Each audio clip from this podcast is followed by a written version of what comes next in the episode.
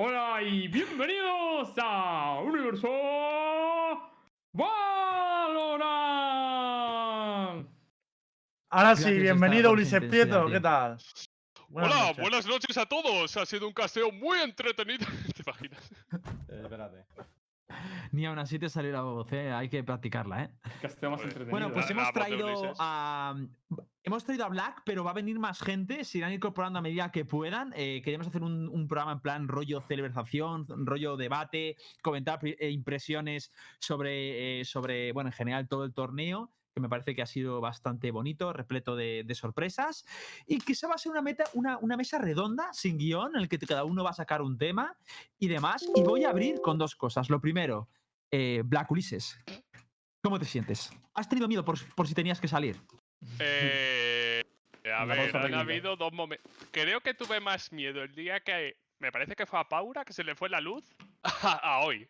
Pero nada, eh, ¿cómo me siento? Pues imagínate eh, que, que entres a una organización que sea un roster nuevo, dos meses de vida, porque el, el roster como tal eran tres jugadores y luego ficharon a dos. Hmm. y, y que sea campeón de Europa, es que sin palabras, o sea, se lo han currado, sé que le han dado mucha, mucha, bueno, que han trabajado de principio a fin. Yo creo que, no sé si me equivoco, pero uno de los equipos que más partidos oficiales había jugado hasta la First Strike. Así que nada, eh, darle la enhorabuena y, y que han brindado un excelente nivel. ¿Tú habrías salido si te hubiese tocado salir, Black? Pues a ver, si me hubieran dado. Es que, es que, claro, yo espero que me den la medalla como campeón de Europa, porque oficialmente soy el sexto.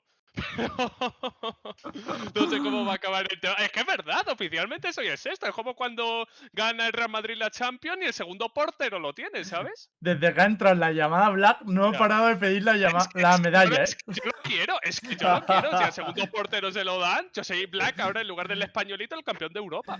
Por favor, Berti, si nos estás viendo, hacerle una, Europa, llama- o sea. una medalla, por favor, tío. Se lo merece, ha luchado mucho por ella. O sea, tú. Es ¿te que para quien no, el nick? para quien ¿Te no lo sepa, Yo, sí, o sea, lo digo, lo digo aquí oficialmente. Black Sí. medallito.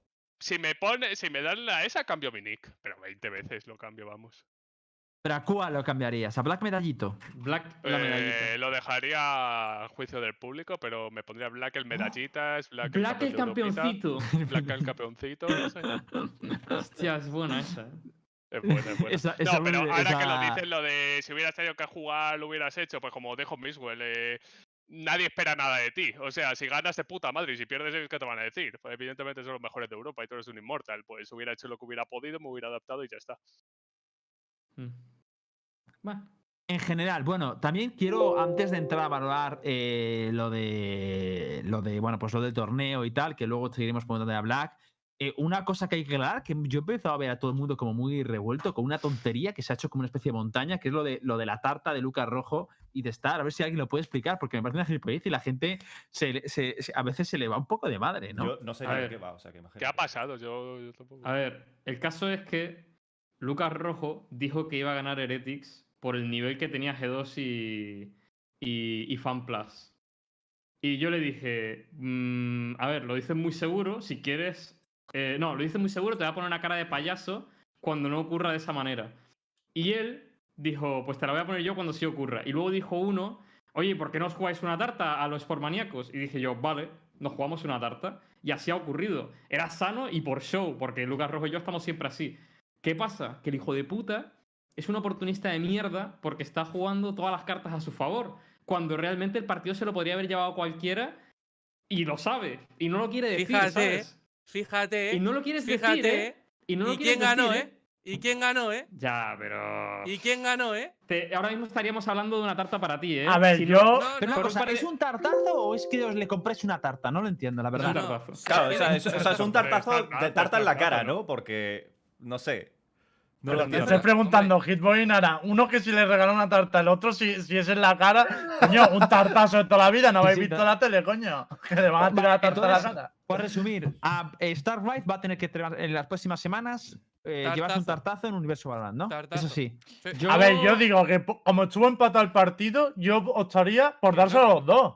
Y ya está. Pero, pero, que- pero que Por ¿qué culo. estáis Yo- contando? A Lucas, Lucas no se merece un tartazo porque ha sido Heretis Lucas eh, todo esto todo este torneo. Star, se lo merece, lo va a recibir con gusto y Eso se va es. merendado, o sea, no pasa nada. A ver, que yo estoy un poco, yo estoy un poquito con Star. También quiero que te mereces el tartazo porque has perdido la apuesta, pero que estoy un poquito con Star, que ibas de 2-0 tal y fue un partido súper nivelado que podía haberlo sí, ganado sí. cualquiera. Se lo, se lo ha Eh, llevado Aretis, pero, Pero ¿quién ganó? bueno, que no me ¿Quién pareció ganó? un- ¿Quién ha ganado el aquí, torneo? ¿Quién Sí, sí, ganó? eso- eso ¿Quién es verdad. ganó? Por Estás tanto, aquí quién ganó, quién ganó, pero tú en todos tus streams y todos lados estás diciendo Heretics, Heretics, buah, va a ganar sobrado, tal, no sé qué. No ha ganado No. sobrado.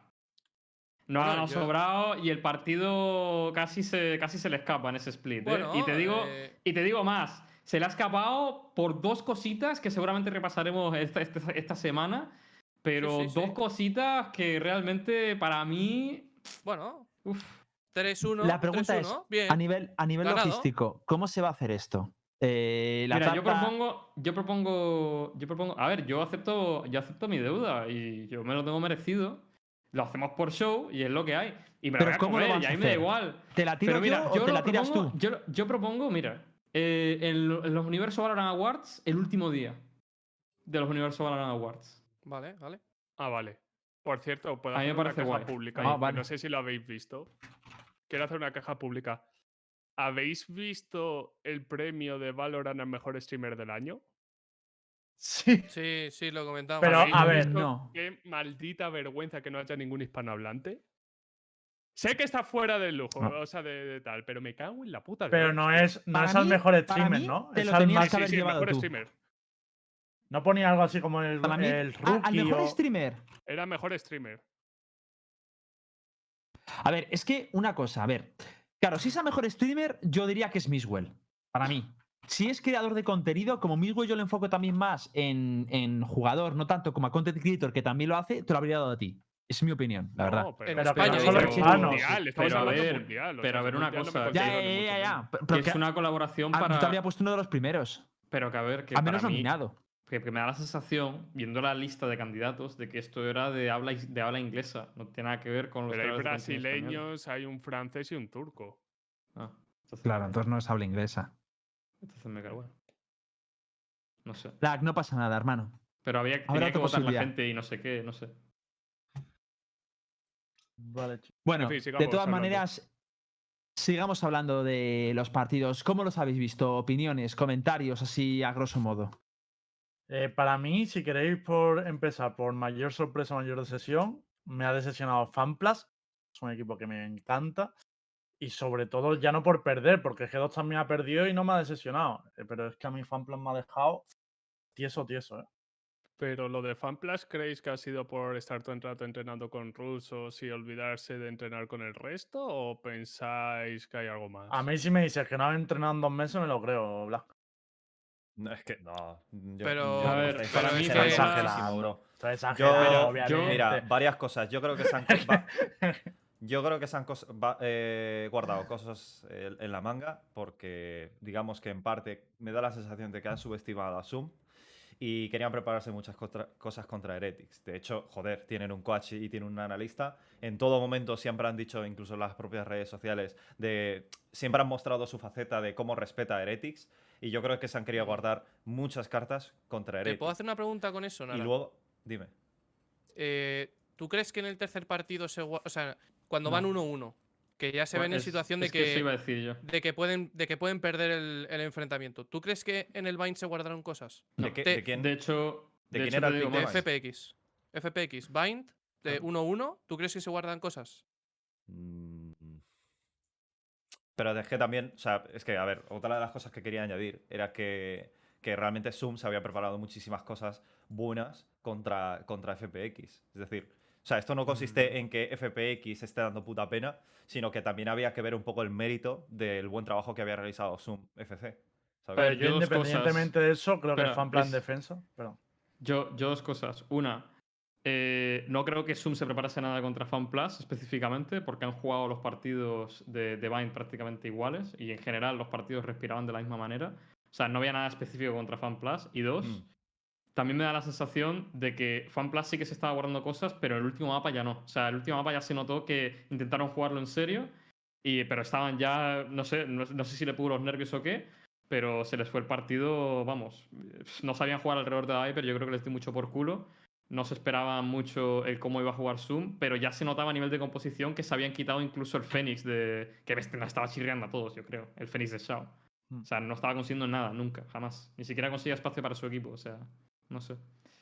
De hecho, por aquí están preguntando si se va a hablar de cosas, de tiros raros y cosas raras que han pasado, que ha habido varios. Todo eso Pero- no se va a hablar hoy, ¿vale? Se va a hablar el próximo, bueno, mañana, Pero, pero hoy no vamos a pero hablar sobre eso. o sea, A ver, hoy- o- sea, una cosa a nivel, a nivel o sea, subjetivo total. Se nota mucho que la escena de Valorant es nueva en shooters. Que un par de lucky shots, por ejemplo, el que le ha metido el Pa- Papadopoulos, eso como se llame, eh, al, a- ¿Quién coño al es Paura, Papadopoulos, tío? eh, yo qué sé cómo se llama. El. Zack, El es- Ah, no, para bueno, lo que Paulus. sea. El tiro que le ha metido el Cypher, eh, me parece que ha sido el Cypher a Cypher, ¿no? Es en plan. creo que ha sido el- Mystic, creo que ha sido Mystic a... Sí. Ha sido Bueno, mística. Sí, ha sido de- Mystic. a eso. Paura. Un tiro en una cárcel que ha sido el típico guanta que mete, pues oye, a lo mejor está cruzando, a lo mejor tal, eh, y la A ver, gente. el "¡Guau! típico, el típico tampoco. Es loquísima. Y yo en plan, pero vamos a ver, digo que eso es Creo un que en esa replay, o sea, porque esa re- eso se ve en la replay, ni siquiera se ve en el partido. En el partido, de hecho, Sí. se ve como ha- hay una baja y de repente nos, nos lo ponen en la replay. O sea, el otro observer sí que estaba atento. Pero a mí lo que me ha parecido curioso de ese tiro es que no tengo ni- ningún tipo de contexto de nada. O sea, no sé ni, ni si Paura. O sea, lo único que veo es a Paura volviendo hacia Juca y que se come un tiro de mística a través de la cárcel. Pero no tengo contexto. cárcel, Pasa la caja al lado del TP, vuelve a intentar volver a Juca y en esa transición le pega un, un one. Pero no O se ve sí. nada de eso. Eso, eso, eso lo has visto tú No, en no, el no, radar. en la replay, pero, en la replay aparece eso. no, pero en la replay lo que se ve es él volviendo a Juca. Yo lo he visto, yo lo he visto en Twitter. chicos, esto no Ah, quiero no quiero hablar de esto, o sea, esto lo vamos a dejar si queréis para mañana porque hay Mañana, jugadas mañana. más de estas.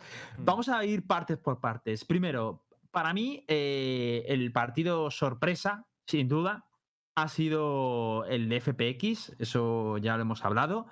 Eh, yo opino igual que ¿Sorpresa vosotros. o decepción? A ver, ambas cosas. Hay Yo sorpresas que, que- son Porque yo creo que sorpresa también lo de Heretics. ¿El kilo de Heretics, ¿a qué te Mm, refieres? yo O sea, no para si mí es, eh, sorpresa. eh, es sorpresa que Heretics ganara G2 y es Sí. sorpresa que, que, FP, que FPX lo hiciera tan mal contra Sum.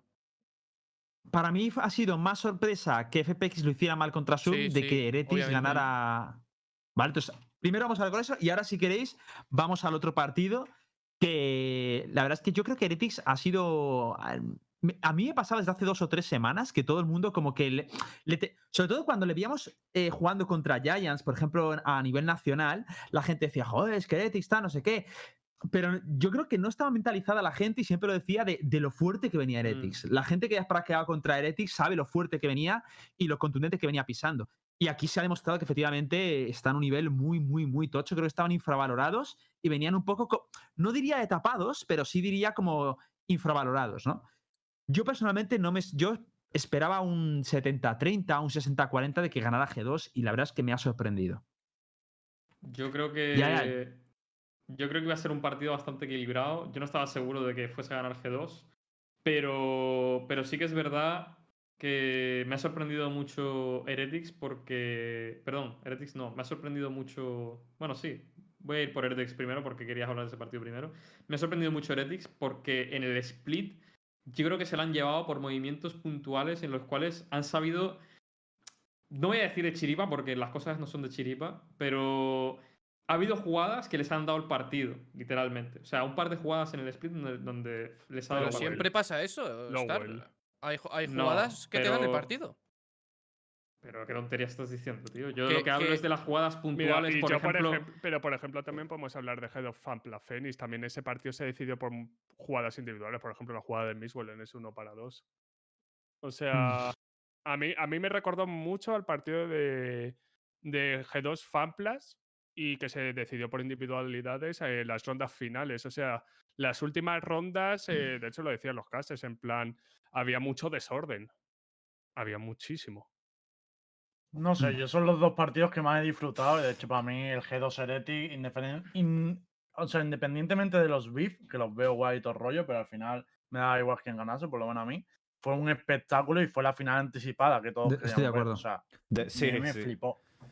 Creo que, creo que todos pensamos, bueno, la mayoría de la gente pensamos que, Voy a que G2 decir- Heretic yo debería voy a decir- la final, sin duda. Una opinión que me da igual si es compartida, si no, es mi opinión. A mí, la verdad es que me quedo. Habiendo visto esta mañana el partido de G2, con- lo vi ayer y lo he visto esta mañana analizado, y he sacado 14 errores graves, muy, muy graves de David P. ¿eh? De los cuales a lo mejor un 80% perdieron ronda por esos errores. Para mí es, es insultante que un jugador cometa tantos errores Mm. usando una Sage que es un pick conveniente, porque es un pick conveniente, porque se- estaba claro que el pick era Breach. Lo que pasa es que lo usó tan mal en Aston que le cambiaron a Sage. Me parece absolutamente. Claro, yo cuando veo un tío que te comete 14 errores, pero errores no de. Errores de llevar arrastrando un ultimate cinco rondas, de 4 contra 3 y de repente él decide el retake adelantarlo cuando sus compañeros están llegando y muere solo y, y deja el, el 3 contra 3, pero eh, de repente en una asomar el solo sin venir a cuento. Increíbles, ¿eh? Increíbles. Entonces, Yo. para mí eso ha sido un determinante, claro. Hay otros determinantes y los he dicho Pero también en streaming. Va- por- o sea, perdón, ¿eh? Para que Mm. yo me ubique en mi tío, cabeza. antes, Vamos a hablar antes- espera, antes de, de comentar tú una cosa. Eh, yo voy a hablar de eso. ¿Puedo, ¿Puedo hacer un inciso en todo esto, tío? Sí. Eh, es la primera vez que veo a la comunidad de Valorant tan tóxica, tío. O sea, de verdad, o sea, no, peinada, David P, tal, no sé qué. Oye, qué tonto es este pavo, tal, no sé cuánto. El chat de la LVP tuvieron que poner el modo emoticonos, tío. En serio, que dais vergüenza, tío. O sea, de verdad, o sea, me está chi- me está. No me. A mí me suda la polla llevarme un tartazo. Me suda la polla que Lucas Rojo haya ganado la apuesta. Me da igual, lo hacemos por show, somos colegas, somos amigos. Pero, tío, lo que, lo que me da puta vergüenza, tío, es que seáis tan tóxicos. Pero está- no está- quiero, no puede ser- quiero meter otro índice. A ver. Mira, Pero un segundo de eso, porfa, porque se va a sacar de contexto y no es así. No, No, podemos si lo- extrapolar lo... que pase con X personas en un chat. Es que 100 personas tontas en un chat ya la lían, ¿eh? 100 personas No, tontas. De No, 37.000 no, no, no, Star. no, no, sí, no, no creo que la mayor parte de la Tendrías que haber comunidad visto, sea así, tendrías que haber visto, tendrías que haber visto el chat de la LVP. Yo creo que no lo habéis visto. O sea, estás No, hablando yo, porque yo estoy el chat viendo. no lo tengo nunca encendido, la verdad. O Vale, sea, pues es la está. primera vez Yo que, que veo tanta toxicidad. Mira, luego él está hablando. Por Sí, cierto, que me ¿no? había escrito, en, eh, en un- me había enviado un MD hace poco, ¿vale? Lo que, me ha dicho que, que podría venir pues un ratillo, aunque sea, pero que está muy cansado. Le he dicho que, que no pasa nada, que mejor que descanse y que, Sí. joder, que se merece que venga un, de- un mañana, que no pasa jugado. nada, que, sea- que- que se venga otro día y ya está, no pasa nada. Muchas gracias, Lowell, tío. Yo- Encima ha tenido el detalle de Enhorabuena, ponernos en el chat esto. Aplausos. Bro, muchísimas gracias, tío. Por- Y felicidades por la victoria. Te lo mereces, tío. A ver, yo Lo- quiero. Espérate, déjame solo hacer Espera, un. sí, porque yo hace- creo habla, que eso habla. es importante que lo tengo que decir. Yo creo que no ha sido la comunidad de Valorant como tal, sino que han sido el fanatismo de X equipos. Te pongo un ejemplo. Hmm. Nunca he tenido yo tantos dislikes como en el vídeo de Ereti G2. Pero nunca. Ni nunca he visto tanta toxicidad por yo ser de Eretis y haber ganado a G2. O sea, yo pienso que se ha movido muchísimo el fanatismo y que X, ¿cómo decirlo? Como en el fútbol, ¿no? Los hooligans, ¿no? Eh, Sí, sí. fomentaban eso y ha habido una toxicidad que no ha sido sana y que nunca se ha visto. Pero yo pienso que ha sido por fanatismo y no la comunidad como tal. Totalmente. Pero una Mm. cosa no quita la otra. Los fanáticos Claro. son también parte de la comunidad. Y, lo, y a lo que yo voy, en cierto modo, es a que me sorprende, tío, ver mucha gente. Porque que, que, por ejemplo, aquí en el show, pues hagamos ciertos comentarios el uno del otro. Y a veces incluso parece que que nos tratemos mal. Le da derecho a gente del chat a insultar a alguien. Por ejemplo, a soltar un comentario a Lembo, a Nara o a Hitbox, tío. O sea, Y esto, y esto hablo de Universo Valorant, nada más, porque ya he visto un par de comentarios en el chat que yo no he tenido que banear a nadie en mi vida.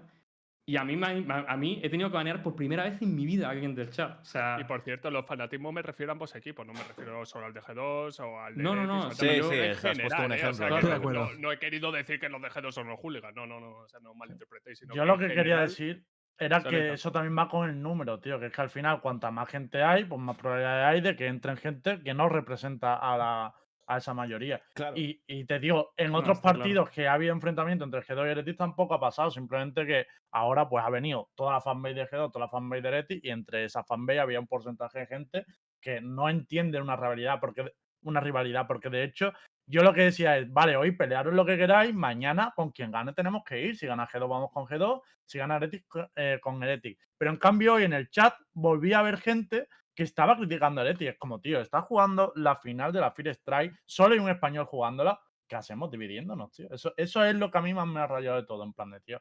Hoy deberíamos haber ido juntos, tío. A ver, que yo tampoco veo mal que haya gente que, mm, sinceramente, os lo digo, o sea, eh, yo evidentemente prefería que ganara Eretis, lógicamente. O sea, es, es evidente, pero que tampoco hay nada de malo porque alguien diga, oye, yo voy con Sam. O sea, no creo que le iba a caer Pero hate que y- que todo eso, tenga que venderse. No, no, no. No, no, no, insultos y eso. Claro, No, no, no, no. no, ojo, que no estoy respondiendo a eso. Estoy respondiendo a lo que ha Ah. dicho de que la comunidad tenía que abandonarse y como remar al unísono, pero que tampoco es eso. Tampoco es, no, como No, hay en español, vale. todo el mundo tiene No, que no. ir con Eretis. Eso No, tampoco es eso, ¿sabes? Eso Eso es mi hay alguien opinión. que voy con Sam, claro, no le insultéis. lo de insultos y tal sobra. Sí, sí. La- lo de sus insultos yo no lo he visto, no lo he protagonizado, la verdad, porque yo siempre que veo, escucho, pongo pantalla completa y paso del chat, la Yo verdad. lo que Aquí yo creo que pediría- Kit es el más bestia de todos con el chat, ¿eh? de los que estamos aquí. Pero yo lo que pediría en plan como que no pase porque, por ejemplo, eh, yo lo he visto. Cuando yo he visto partidos de la LVP en, en League of Legends, pf, ese chat es horroroso. O sea, es lo peor que he visto en mi Mm. vida. Ya sea, me acuerdo con Noah siendo caster, hablando de la tía, ya sea con los jugadores cuando hacen un eh, fallos, sea del equipo Pero, que sean. es que yo este tema- espero A ver, por parte de cosa, la yo- LVP que Tío. ahora que valoran es una comunidad nueva, aborden mucho mejor el chat. Porque el chat, como te digo, de otros, de Nah, yo otros no- juegos de, de la empresa. creo a que mí se pueda controlar. ¿Cómo, cómo controlas, por ¿cómo ejemplo, si hay una media de de. 37.000 personas? Claro, ver, una de cosa, una una media de cosa. 40.000 personas, ¿vale? Pero ¿Cómo se puede controlas controlar a cuando hay- 2.000 Yo trolls? pienso que se puede controlar el modo lento. Se puede controlar eh, cuando alguien eh, pone esvásticas. Yo he visto de todo, Nara. O sea, he visto de todo. en Sí, sí, veces. sí, no, sin ir muy lejos, hoy en el chat eh, la gente estaba spameando cosas eh, que no deberían, que no debería estar ni siquiera en el chat. por ejemplo, cuando empiezan con Kakuka, pues diciendo cosas que no son pertinentes, en plan, joder, qué buena que está, ta, ta, ta, LG. Al fin y al cabo, Ya, si ya. empieza uno y sigue la bola, eso es un no parar. Y yo espero, y, y aquí como petición, por favor, eh, tienen la oportunidad de tener un. Bueno, es que la comunidad de Valorant, como digo en su. mm, O sea, yo pienso que no es tóxica, a pesar de lo que ha pasado el día de hoy. Así No, que pero por espero eso ¿no? digo que, que, que la eso, gente- lo es controlen una- más, simplemente. Que sé que Yo es nada complicado. más, mira, para mí es muy difícil. Yo nada más quería hacer un comentario de, por favor, tío, controlad un poco. eh, es que incluso me llegaban mensajes de que, por favor, desbanéame, solo le he dicho tonto a uno. Y digo, tío, hermano, es que solo he insultado a uno, ¿sabes? Estás contribuyendo a ese ambiente tóxico. Por eso digo, eh, ni yo voy a desbanear a nadie porque el canal de la LVP, lo siento, si os banean, os jodéis. Y me da igual que me veáis a mí o veáis Universo Valorant. Lo siento, ni es mi canal ni os voy a desbanear. Habéis insultado, es lo que hay. Y, y eso. Y nada más era un llamamiento para que la gente se controlase, porque incluso en este chat ahora mismo estaba viendo comentarios de no sé quién tonto, no sé cuánto gilipollas. Cortemos el programa de raíz, básicamente. Eh, Sí, se, han, se han visto Ya muchas cosas está. que no han sido agradables, pero esperemos que solo sea un evento. Hablemos de lo bonito. ¿no, chavales? Exacto. Que acabamos, acaba de ganar Team Heretic el torneo de la Fire Strike, campeones de Europa. Hoy Team Queso, además, eh, ha sido campeón del mundo Del en, mundo de Clash Royale. en Clash. Royale. O sea, hoy es un Hoy es un día de, ¿eh? de Hoy es un es día, que España está fuerte, ¿eh? España, los clubes de esports es que- y españoles, tío, además- pueden estar muy orgullosos, ¿eh? Del trabajo que están haciendo. ¿Y, y cuántos han sido eh, espectadores? ¿37.000 han sido en el partido de ayer? Pico, sí. Es que era la final anticipada, tío. el lo de he hoy dicho ha antes, como pero- 20 Es que eso fue una locura. Una... Hoy ha habido casi 30.000 jugando solo uno de los equipos. Es que si llega a ser eso la final, hubiera sido un pico incluso más alto, yo creo. Pero vamos, Eh. igualmente, locura, ¿eh? Locurón. Eh, Black puso un tuit que rollo de que no recuerdo haber visto esto en Conte y tal. Que bueno, aparte de las comparaciones, pero yo es verdad que recuerdo muy pocos esports donde haya visto esto tan pronto. O sea, porque sí que es verdad que el LOL, por ejemplo, hemos visto fi- finales españolas. Eh, bueno, no sé si finales españolas, pero en el canal español con mucho más gente y tal. Pero, coño, tan pronto, en plan de que, que no llevamos ni un año de juego y son a mí- 37. A mí lo que más me ha siete meses, seis sorprendido meses. es que España no es un país de shooters. Bueno, a nivel hispanohablante me refiero. Eh, por ejemplo, eh, bueno, por ejemplo, Argentina sí que es de shooter, Chile de- también diría, pero realmente la comunidad hispanohablante como que no ha sido muy ligada a los shooters y ver algo así de repente, porque yo recuerdo la época de Call of Duty. No sé si recordáis ese Call of Duty de Modern Hmm. ¿Sabéis Warfare lo que es? 2 y toda esa Mm. época de Black Ops que fue preciosa y había una cantidad de big web brutales. Pero yo con eso, es que yo estaba hablando en serio, porque yo me acuerdo de cuando veía a Miswell en el Major, veía a Lowell en el Major, que eso es como, pa- para nosotros eso fue como, hostias, que hay jugadores españoles ahí. Y quería recordar que nunca había visto eso. Yo cuando vi los de 37.000 me quedé blanco diciendo, hostia puta. De hecho, es que hasta me asusta que tengamos solo la escena hispanohablante casi los mismos números que la europea, que de eso también hay que hablar, que internacionalmente no está teniendo a lo mejor tanto impacto como lo está teniendo a nivel hispanohablante. Sí, está pegando Sí, más eso, eso, es, eso es para programa aparte. ¿eh? Me gustaría mucho en un programa tratar eso porque me parece súper curioso todo el tema de cómo se están moviendo las cifras, porque se me hace extraño, ¿no? Yo creo que es algo que nos ha Para chocado mí a es un todos. poco el efecto Riot Games, pero bueno. ¿Cuál es el efecto Riot Games? Pues el hecho de que en España el LOL es, es puntero y ha sacado otro juego Riot con un poco la misma fórmula, pero en formato shooter. Yo creo que el form- el- los shooters, aunque a lo mejor no predominan en España, como tú dices, sí que todo el mundo los ha jugado y tienen, les tienen cierto gusto. Pasa es que no son del agrado de, de- de lo que tenemos acostumbrado aquí, por, la- por así decirlo. Y tú a lo mejor piensas que también tiene que ser por los creadores de contenido que tenemos a nivel hispanohablante, porque yo pienso que los creadores de contenido hispanohablantes son mejores que los internacionales a día de hoy. O sea, estoy No. hablando de Mixwell. Mm, Mira, o sea, yo pienso que tenemos. O sea, a la hora de crear contenido y fomentar a que la gente juegue. Porque eso yo también creo que, que Sí. suma. Es que ha quedado un poco rollo. Somos mucho mejores, joderse. Pero, No pero somos yo estoy de acuerdo. Pero, por ejemplo, Pero yo estoy de acuerdo. Internacionalmente, internacionalmente, por ejemplo, a Jonas, que me ha dado una alegría verle ahí. Una alegría Mm. y además todo el mundo ha lavado su papel diciendo, oye, te las curra. O sea, lo has hecho muy bien. Ese, ese tío hace nueve meses era cantante de ópera, ¿qué me estás contando? Y a nivel hispanohablante, lo que te digo, el trabajo yo pienso que, por ejemplo, ha hecho Miswell, me parece brutal. O sea, hablo de. Miswell porque me parece que a nivel hispanohablante es el número uno. A ver, yo que- yo creo- acercado el, porque solo voy a decir una cosa. El grandísimo problema que yo creo que han tenido muchos eSports es que muy pocos jugadores profesionales han intentado acercar la escena de eSport a los jugadores casuales. Porque, Cierto. por ejemplo, a mí la gente me dice siempre, joder, Black, ¿cómo que no juegas tú? Y yo, pero si esa gente me folla, es que no sabéis la grandísima diferencia que hay entre un jugador profesional y alguien que, bueno, que está en rangos altos y ya está. Pero Miswell yo creo que ha hecho un grandísimo papel en ese sentido y ha fomentado que a nivel hispanohablante tengamos esos números. Pero yo no sé ninguno, eh, a lo mejor Wardell, Tens, pero no sé. Me parece que lo hemos hecho bastante bien. Estoy- Y tú, y a ti te incluyo también. O sea, es decir, tú solo Sí, hay que verte yo soy, cómo yo, soy, yo soy casual. Yo a lo mejor no entro tanto en esa parte de trasladar el eSport a. A mí, tú, sí, ejemplo, a mí sí me lo parece. A mí sí me lo parece porque para mí la gran labor que están ejerciendo es tanto tú como Miswell, porque creo que es lo que necesitamos. Es gente que una el casual, es decir, el llegar a un, a un público muy masivo y traerles también un poquito de competitivo. Y tú lo estás haciendo con lo de Heretics. Solo hay que ver los últimos vídeos que has subido. Yo creo que eso es lo que va a hacer realmente que luego la gente infle los streamings de la LVP e infle eh, los números, ¿no? Que se enganchen un poco. O, por ejemplo, también por aquí Y Blue, por ejemplo, en me- México. Sí, Blue otro que tal baila. Increíble. Blue, además, ahora está de analista en la mesa de analistas de, de la First Sí, Strike de. Valorant, creo, ¿no? Sí. De Latam. Que va de traje, tío, puto. Es un genio, tío. Es que es un genio, tío. No, a- hay una cosa importante también que es que hay gente, especialmente son el caso de Black y de Miss, que venían de mm, una carrera bastante buena en el counter, Miss como jugador y Black como creador de contenido, y que apostaban por el Valorant antes de saber cómo iba a ocurrir, ¿no? Porque un poco a lo mejor, rollo, eh, apostar ahora, pues dice, mira, hay buenos números, apuesto y ya está. Pero que Black, por ejemplo, se creó el canal de Valorant cuando el juego estaba para salir, o sea, estaba en beta todavía.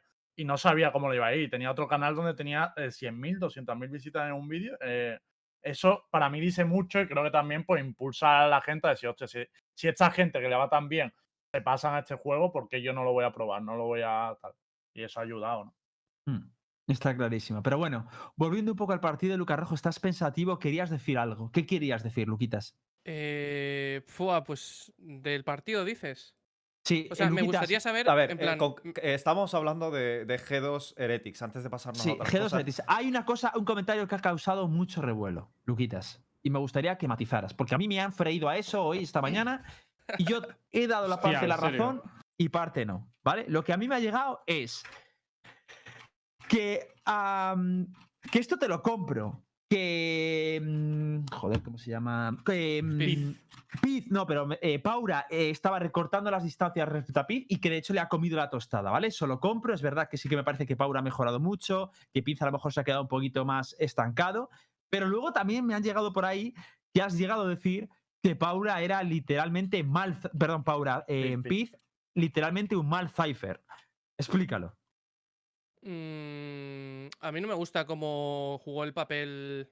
O sea, cómo, cómo jugó el Cypher en las partidas contra Heretics. Creo que hay una gran distancia entre Paura y Piz.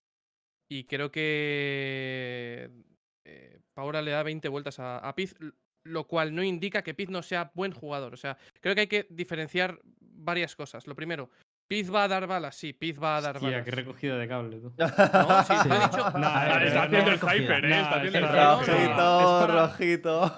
Es para No, poner, Rojo, es te, para te poner voy a preguntar. Te voy a preguntar, necesito un sí o no. A mí me han llegado clips y todo. No, es para poner clips. tenéis- no puede tenéis- ser. a tenéis Piz una hora-?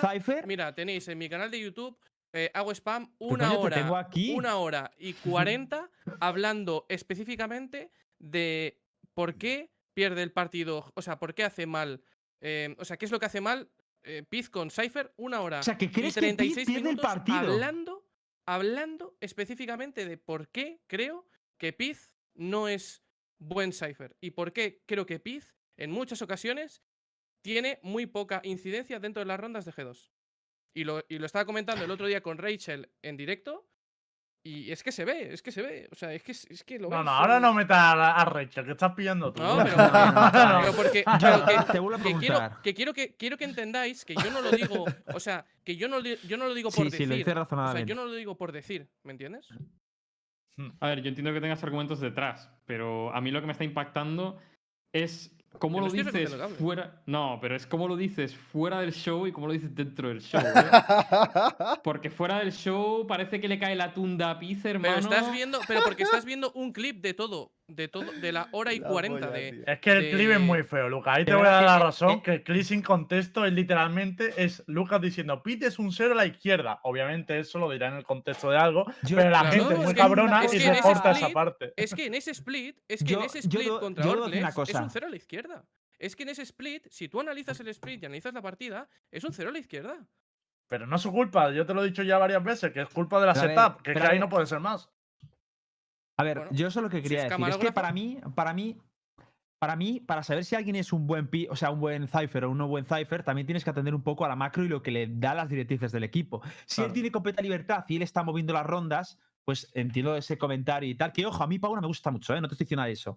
Pero, también es verdad que hay equipos que necesitan un pit, o sea, o un cipher muy fijo. Que los cables siempre estén prácticamente en el mismo sitio para que operen por otros lados del mapa y tanto. Es, yo creo que había que, cono- que conocer eso, cuál es la macro del equipo y, y las directrices antes de decir que es un mal cipher. Porque a mí de- ni de coña me parece un mal cipher, que- pero ni de coña. A mí los setups que... pone me que- parecen muy malos. Pero Vale, además es es que que los- yo- lo Pero probablemente una, los set- una cosa, A ver. que, que es que yo, eh, justo lo que decía Hitbox era lo que creo que te decía yo el otro día, Rojo, o no sé a quién se lo dije, pero es que justamente eso es lo que me falla a mí para decir si es buen cipher o no. Y aparte otra cosa, me parece que los estilos de setups que tiene Piz con respecto al resto de ciphers de Europa no son ni comparables. Porque para mí Piz, los cables que pone son para sorprender en una entrada, no para cubrir toda parte un, un ángulo. Que ojo, hay muchos cables que sí pone muy de fouls, que son como el de events de, de split, que se lo pone casi siempre, pero el resto de cables no los pone como el resto de ciphers para taparte una zona del mapa y asegurarse que por lo menos tiene la información del mapa, sino para pillar a alguien en la entrada. Entonces, comparar a, eso, a los dos ciphers, me parece un poco básico, tío. En plan, es mejor cipher A Paula. ver, si, si, si yo no te lo compro, que lo puedes comparar, que lo respeto y todo eso, pero si yo no estoy hablando de, de, oye, a mí Paula me encanta y a lo mejor tiene razón en que a lo mejor Paula le ha comida tostada, puede ser, pero a mí lo que me choca es el decir que es un mal cipher. Eso no, no, para mí, Sí. vamos, eso sí que es, yo- vamos, totalmente. inviable. Y más viendo los ciphers que hay, ¿sabes? Por Europa. Porque es que te digo, hay que valorar muchos más factores, pero bueno. Y ojo, para mí, que lo acaban de decir en el chat, y esto lo hablábamos Hitbox y yo el otro día, eh, el, el partido de G2, para mí hubo jugadas muy puntuales en el split, pero sobre todo una que chirrió que flipas, que fue la de Patitek vendiendo a Mixwell en B, tío. Para Sí, mí eso le dio el partido a, a Heretics. Eso, Que estaba con el Eso, Operator no, Maxwell, eso ¿no? fue. Pero sí. eso fue una locura. De, de- de ronda. O sea, Vale. para mí dije, se ha ido Pues, el partido. En una- esa ronda dije, se ha ido el Yo partido. tengo, yo tengo, yo tengo, para que te hagas una idea, 10 ver, de sí, esas con. David P. 10 de Sí, esas, sí, ¿eh? sí, sí, sí, sí, sí. Antes eran dos, ¿eh? Cada vez son menos. Cada No, vez es son que son 12 que hace mal. No, no, no, me explico. Son 12 que hace mal, pero 10 tienen incidencia directa a la ronda. Son 10 que dices, esto pierde la ronda, pero 12 son errores que luego o los sopesan o Pero a ver, se. Pero o- está o claro que el Ascent, el Ascent fue horrendo. Pero David P. eh, perdón, perdón. Pero, pero una vez hecho los errores, eh, prácticamente el partido ganado, que ha estado remando G2, tal, no sé qué, ese error que parecía que todos estábamos expectantes en plan, ¡buah! Puede ganar G2, de repente se viene eso. Yo creo que a nivel incluso de- psicológico para Mixwell, yo es que estoy convencido de que Mixwell tilteó, tío, en esa ronda. Hombre, y si no tío. tilteas, yo soy, yo soy mi y me estoy cagando en mis compañeros otros días. Pero. Eh, a ver, es un- situación competitiva. una pausa. Gente, eh, entra una, una persona más que teníamos previsto que Vamos viniese. allá. Eh, ya estamos, ¿no? Venga, cambio de transición. Y tenemos aquí, se- señoras y señores, a Ulises. ¡Ulises! Eh, Ulises, estás muteado, brother. Ay, Tienes- Estás muteado, sí. Dale, Uli. Qué gracioso es. Medio mute. Ah, oh shit. Ah, aquí lo no, estaba diciendo Mejor, que muchas gracias. Me gustaba más mi versión delgada de antes, pero no está mal esta segunda, ¿eh? Por cierto, aprovecho para deciros, lástima que no estoy todo el cuerpo, pero increíble el trabajo que habéis hecho, Uli, Star, Kakuka, Sergio, Cami, o sea, todos. O sea, increíble, ¿eh? De verdad. Tengo un Muy buen equipazo. trabajo habéis hecho. Tengo un equipazo, no, tengo el mejor equipo de casters del mundo. Toma. Oye, yo lanzo una pregunta aprovechando eso, eh, que volvamos a volver a los partidos en breves, pero ¿os ha molado el casteo a todos? ¿O tenéis algún Está guay. Yo, yo os voy a dar un feedback en directo, ya que lo has preguntado, os lo iba a dar después del programa. Pero creo que mm, dar estadísticas de hace tres meses es un puede confundir a la gente. Porque Nadie ha dado estadística hace tres meses. si. Sí, sí, hazme caso. o Se han sea, dado las globales de VLF Claro, en alguna ocasión. pero o sea, No, negativo. Porque las únicas personas que traen estadísticas, y te lo digo porque son estadísticas que comparamos y que hablamos, lo máximo que ha habido es recabar las últimas ocho semanas de competición. Dos semanas. O sea, dos semanas, dos meses. Dos Vale, meses de dos- máximo, que es literalmente el último tramo desde, el termiso- desde que terminó Ignitions, preparatoria hasta ahora. por eso. O sea, por si hubiese de más que- atrás, te lo, te lo diría sin que, problema. que- que dos meses, que dos meses me parece que. O sea, ha habido dos meses sin competición para G2, por ejemplo. Entonces, las stats esas son un poco sesgadas, ¿sabes? Pero también Bueno, digo, es, Lucas, que las también- stats son las stats, ¿sabes? Si la gente interpreta que las stats son la Biblia, pues es culpa de la gente. No, No, yo estoy ¿no? diciendo que, por ejemplo, que puede, que puede llegar a confusión porque puedes decir, no, es que el mejor mapa de G2 basándonos en las stats, no sé qué. Ya, pero es que hace dos meses que no vemos a G2 en competición. Entonces, es un poco Sí, pero es lo único que hay. O, o- Claro, Claro, pero, pero por eso. Yo por entiendo a lo que te refieres, Pero ¿eh, Lucas. nada. Yo creo que sí que está es verdad que, a- acompañando un poco a mis compañeros, a, lo que, a las menciones que se han hecho en directo, eh, siempre que se ha dado una estadística, creo que siempre se ha remarcado y se ha dicho, teniendo, en cuenta de que G2 solo ha competido en el clasificatorio, es normal que solo veamos Bind, eh, que solo tengan una muestra en este, en este mapa no quiere decir que sea definitorio. O sea, todas estas cosas siempre, en todo momento, se iban dejando claro, tanto en la previa como en el partido. Sí que es verdad que si alguien llega en un momento en el que solo escucha la estadística o lo saca de contexto, entiendo que sí que es una estadística que puede quedar sesgada. Pero yo creo que en todo caso, cuando se han dado las estadísticas, siempre se remarcaba de dónde venían y lo más importante, si había algún enfrentamiento importante, porque no es lo mismo medirse contra Pepe y Manoli que haber tenido un partido jugado contra Guild o un partido jugado contra G2 o contra NIP o contra Liquid.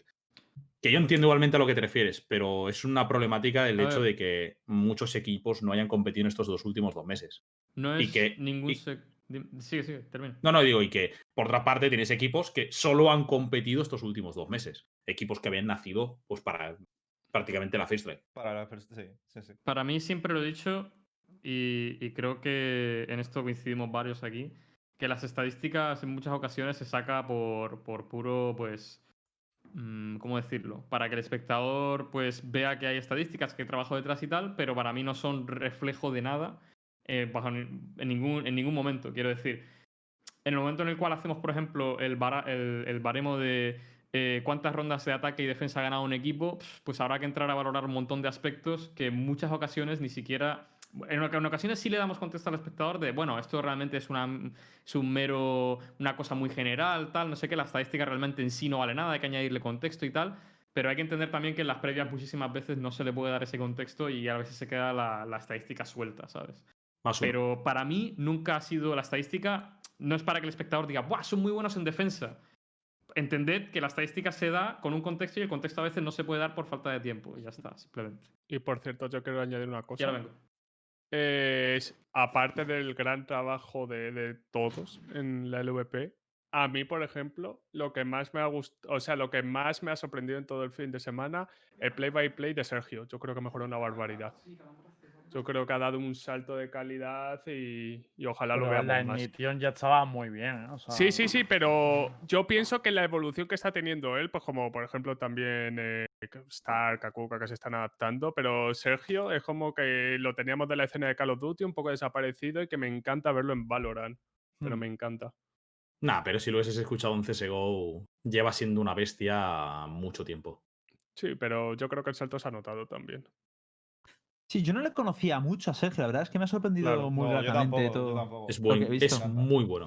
Oye, a mí perdonadme que yo no he comido ni cenado ni nada. No, No, yo estoy igual que tú. No, dale, dale. Estoy igual que tú, Star. Pero uno, uno, no, yo unos nuggets que me voy a comer ahora para que lo sepas. No te preocupes. Ah, gracias, gracias por la info, Starte. Una pregunta, Uli, ahora que has entrado, me gustaría saber tu opinión de cuáles han sido un poco, a tu, a tu opinión, las, las, las sorpresas del, del torneo, qué te ha sorprendido especialmente a todos los niveles, tanto de los partidos como métricas, todo en general. A ver, creo que sorpresas como tal, diría que la mayor sorpresa que nos hemos encontrado es que ni G2 ni FanPlus han marcado tanto la diferencia como sí que lo hacían en las Ignitions.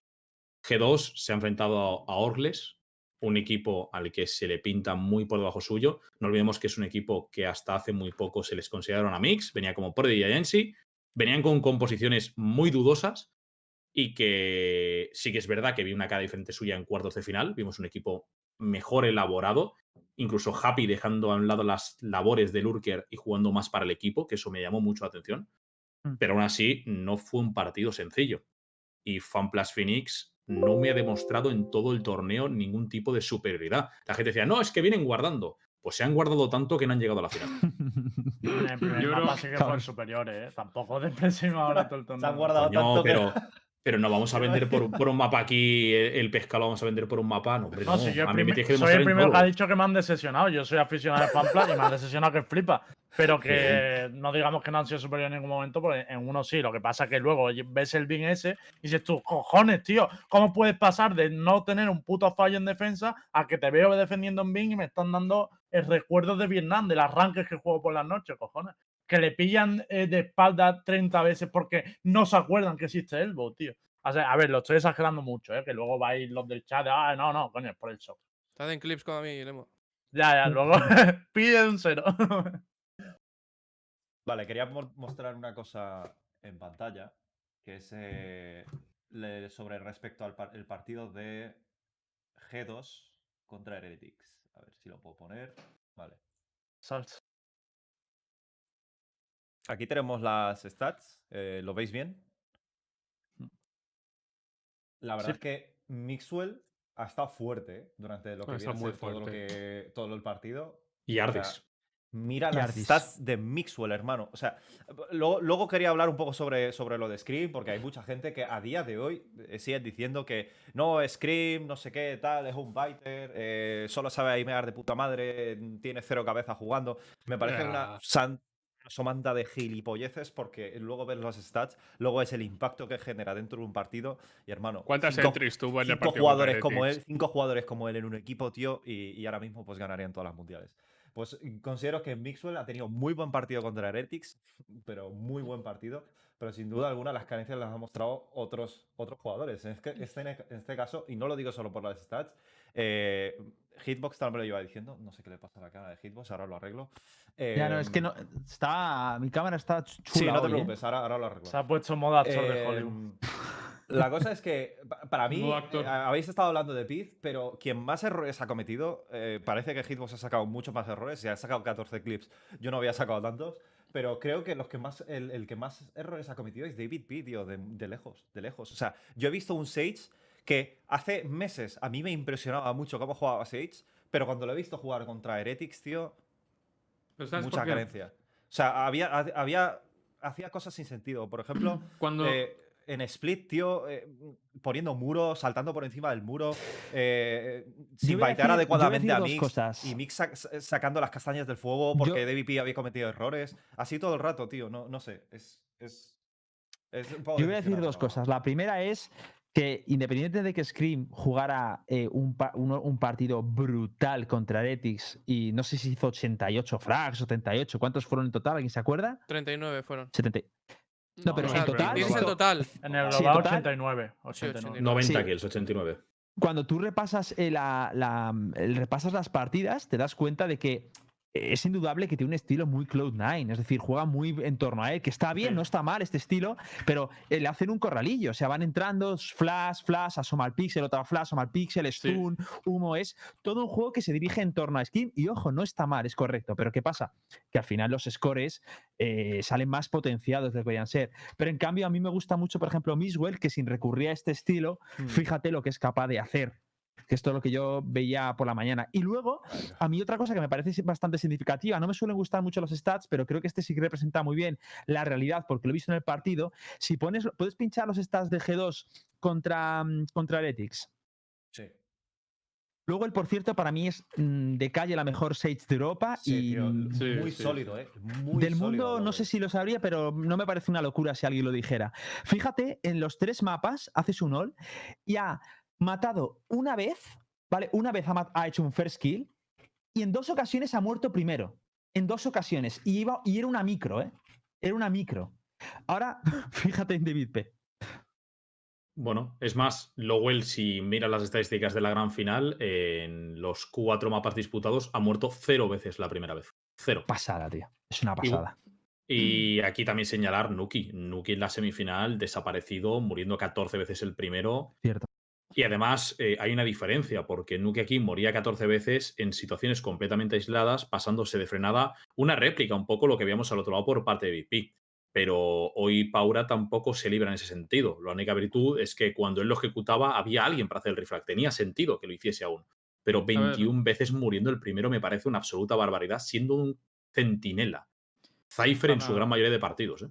Para mí también parte de lo que le pasa a G2 en muchas circunstancias y seguramente, porque no he podido ver el diferido y apreciar eso que, de- que decís de David P. Evidentemente, pues sí me lo parecía un poquillo en directo, pero no, te- no tengo el mismo feeling hasta que me lo habéis dicho.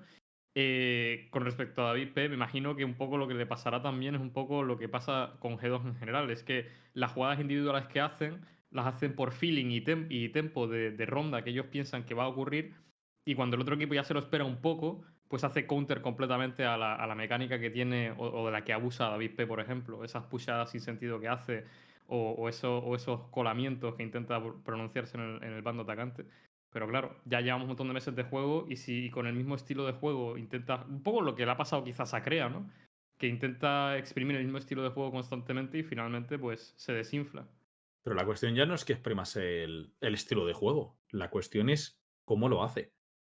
Estamos hablando, ¿cuántas veces se ha criticado públicamente en cualquier partido, incluís, inclusive las victorias de G2, que TVP buscaba agros completamente solo, aislado, que moría, no tenía trade? O sea, yo recuerdo ayer en Aston, Mm. mínimo, mínimo recuerdo tres veces pusheando solo, completamente solo, tanto en ataque como, o sea, en defensa la estoy diciendo, pero es que en ataque también pasó otras tres más, pusheando solo y muriendo, sin conseguir nada, sin baitear, sin información.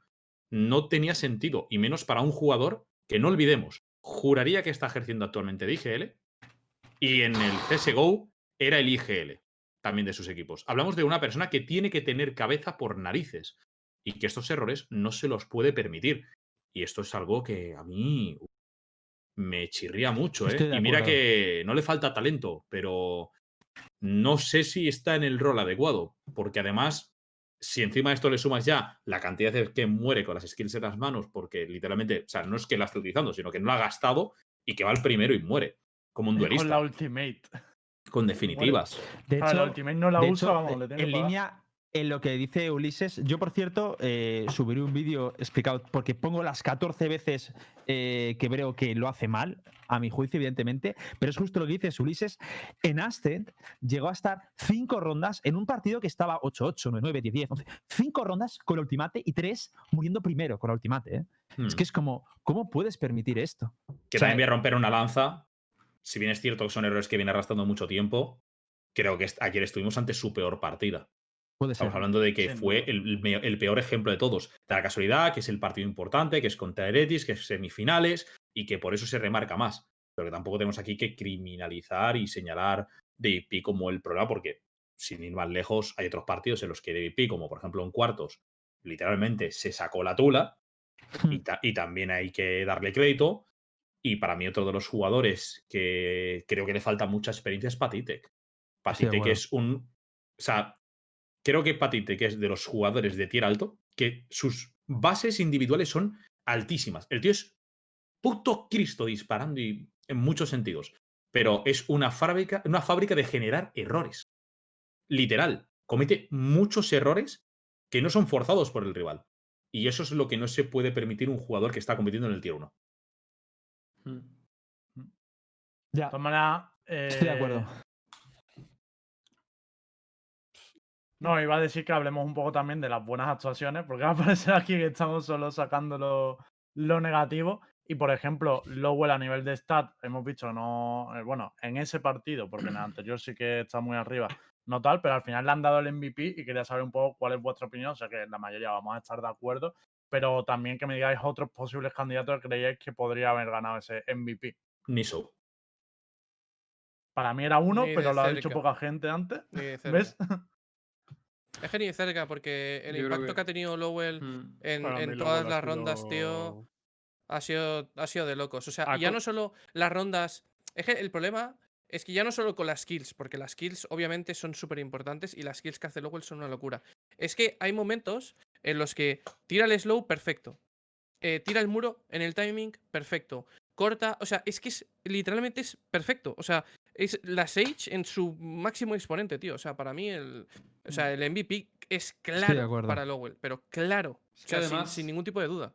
Yo lo que noto de Lowell también es que siempre muchísimas rondas están en el, en el como, como que tiene una lectura perfecta de estar en el sitio y en el momento adecuado, tío. O sea, hay muchas rondas en las cuales todo el equipo está basculado hacia el site donde va a acabar el, equi- el equipo contrincante, tío. Y él está justo en el momento para poner el muro justo cuando empieza el execute. Y en muchísimas ocasiones ha separado completamente, o sea, una entrada de, en, en un site de doble entrada, ha separado completamente al, equipo, o sea, permitiendo que pues, hagan cargo primero de un, se- de un lado del site y luego del otro, ¿sabes? Cuando consiguen romper el muro finalmente, que pasaba contra Haven, si no me equivoco. Pero es que ha pasado infinitas veces, tío, lo del muro, el slow, dividir al equipo. Hay una entrada que hace en el punto de, de B en Bin que tira dos slow, uno a cada lado, para que la gente de base, que sabían que estaba en base, no pudiera salir, mete el muro en elbow, quedaba en un 2 para 4, un 2, era, creo que era un 2 para 4. 2 para 4, sí. Y gracias a eso se llevan la ronda solo, y para mí es que es el ejemplo del partido que le saca al skill set de Sage. Siempre habéis dicho que el skill set de, de Sage estaba muy roto, independientemente de los nervios rollo y tal. Y para mí es el único jugador que ahora me ha demostrado de decir, hostia, es que una Sage usándola a este nivel, es una utilidad increíble, vamos. De hecho, para mí, Sage es uno de los personajes que se ha vuelto a meter en el, mep- en el meta y ahora hablaremos Tío, en otro programa también de la Viper. que eso es Eh, por otro lado. Hablando Sí. de, de esto que acabas de decir de Sage Meta, alguien soltó un comentario de Sage off meta, pero no sé dónde ni cuándo. Para mí Sage no, nunca estuvo off meta, sino que, o sea, a ver, ¿cómo lo planteo? Eh, para mí Sage nunca estuvo fuera del todo. ¿Qué personajes simplemente- están fuera del meta? ¿Cómo? ¿Qué personajes están fuera del meta? Realmente, Sky, En Bueno, Europa. Sky, se- Sky, Sky se en utiliza en Europa. Xbox. Sky en No, Europa. pero en Bueno, Europa- Sky Y en en Asia- ¿no? No, perdón, en he Y además que es nuevo. ¿no? Sky no cuenta porque es un vale, personaje que nadie ha pues, arriesgado a utilizarlo Diría de que cara. Fénix, entonces. Fénix es, Fénix- eh, es más pick en Haven en NA. Pero, aún- No, no, pero aún así se ha usado, ¿eh? Hablamos, Fénix, si hablamos en. Europa. O Sí, sea, pero ya estamos meta, hablando de pero, Europa. pero, Claro. Pero por, o sea, realmente cuando un pick es off meta es porque se usa poco, pero realmente no, no es del todo off meta, se podría utilizar, o sea, tiene un estilo de juego. O sea, Pero entonces ve- no hay nunca un Eh, Entonces, off-meta- lo Pero que por te digo es que no hay que- ningún que me personaje a mí me parece- parece que me que no parece- hay. que me es que no hay parece casi ningún gracioso personaje off meta. que me parece parece gracioso lo de off-meta. off-meta, pero es a lo que voy, pero no pares no pares de interrumpir, cabrones. que, que- que todos, que se habla mucho de off-meta y meta, pero realmente, tío, mm, nunca me parece que un personaje esté realmente off-meta solo porque no se utilice. O sea, todos tienen su cabida. El, el rollo es de que acuerdo. parece que todo el mundo copia, ¿sabes? Y muy pocos son los equipos que se atreven a utilizar los picks o por confort del jugador o, por, o porque verdaderamente pega con el estilo que está intentando proponer el, el equipo.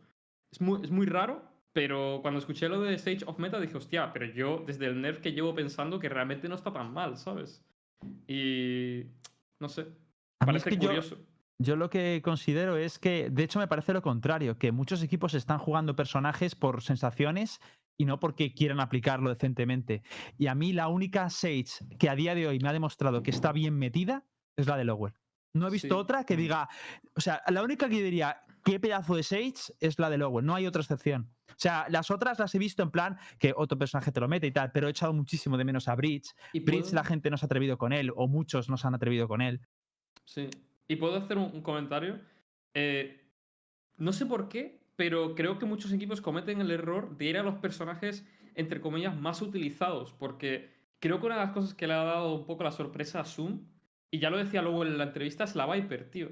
Que la gente no sabe jugar alrededor de lo que, de lo que proponen los muros esos a través del, del TP, los muros y los one ways, etc. O sea, no sé por qué el rollo de que todo el mundo vaya a picks ya convencionales hace que todo el mundo sepa jugar alrededor de ellos más o menos, sabe lo que esperarse del rival y a la mínima que sale un personaje o una gente que no se ha jugado tanto, la gente como que se pierde muchísimo más. Es, es en plan, hostia, ¿cómo juego alrededor de esto? No entiendo, ¿sabes? Porque ya la gente, los, los jugadores que la han sacado, el equipo que la ha sacado, la ha practicado mucho y sabe cómo aprovechar el personaje o el agente muy bien y sin embargo el, el equipo rival no sabe contrarrestarlo bien porque no lo han visto tanto. Entonces me gustaría ver más variedad, tío, porque realmente ahora mismo todos los agentes, tío, son más o menos viables y en Europa, por Hmm. ejemplo, no se ve mucho el Fénix, pero en, en- en NA funciona en- hasta en, cierta medida. Y, y creo que lo se podría aprovechar. Hay estilos de juego que yo, o sea, equipos que yo veo que igual podrían utilizarlo, pero optan por lo convencional. Entonces, no sé. Tomos, esto- a mí me gustaría mucho que ahora hubiera una estadística, que creo que saldrá en nada, de todas las First Strike, bueno, primero separadas por regiones y luego también por regiones. Pero si ya de las que- hay. En ya las hay, la- VLRGG. ¿Sí? A ver, Sí.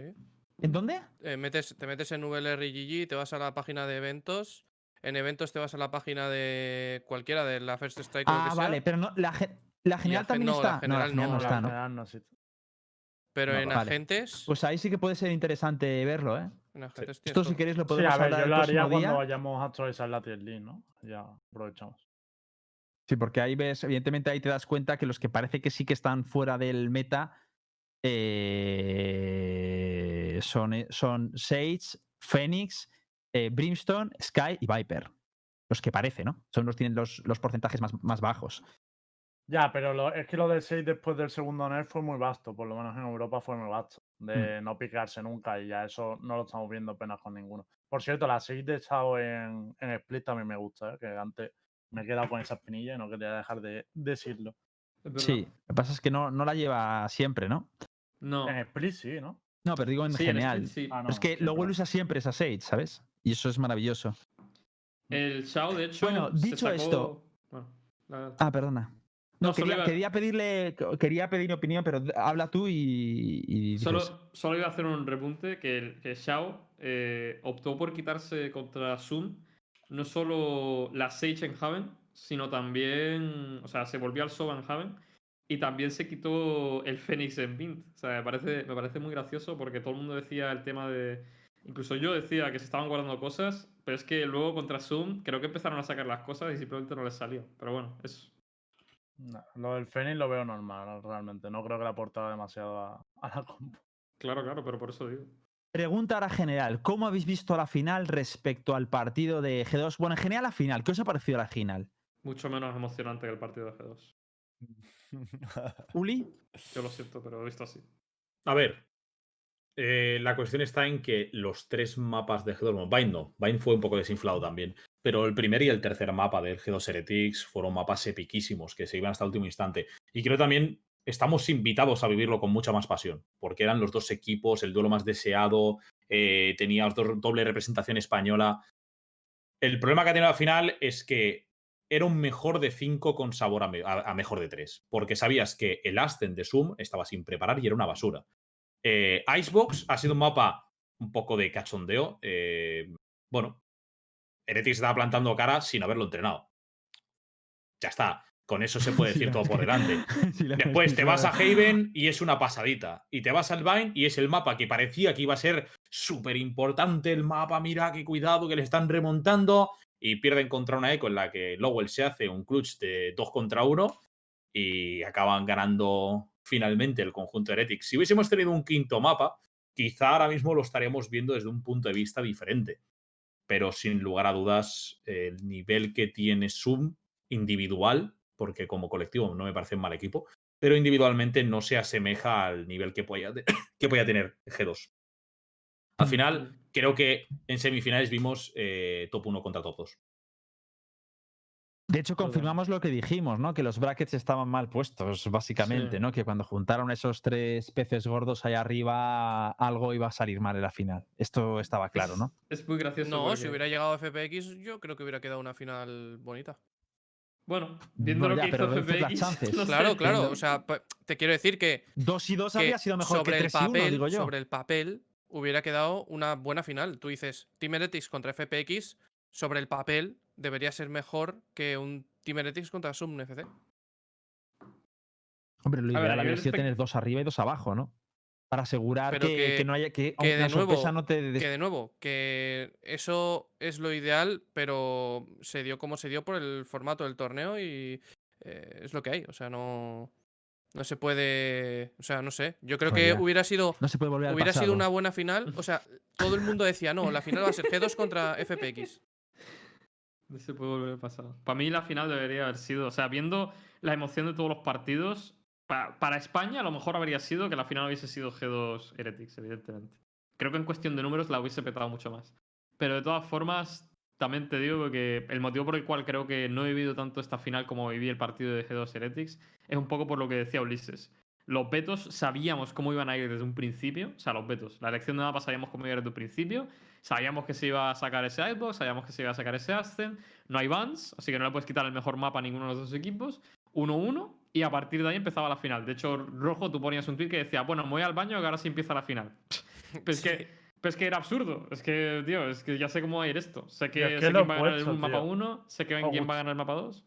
¿Os gustaría más una final así o a BO3 con baneos? Porque yo me lo he planteado cuando he visto los dos. Pero Sobre que el no- primer mapa, tío. Que no es culpa del formato. Es culpa de los dos equipos. Es culpa de que Heretics no se haya preparado el Icebox y es culpa de que Sum FC no se haya preparado el Ascent. Bueno, el formato también te obliga a jugar todos los mapas que hay en el juego. Que es Pues un como tiene que ser. no te obliga. Pues como tiene que ser. Sí, hombre, es una a todos final. los equipos de Counter-Strike que han jugado. Ninguno ha jugado los siete mapas. Solo voy a decir una No, cosa que pero no sé que si hay la cinco. compartís.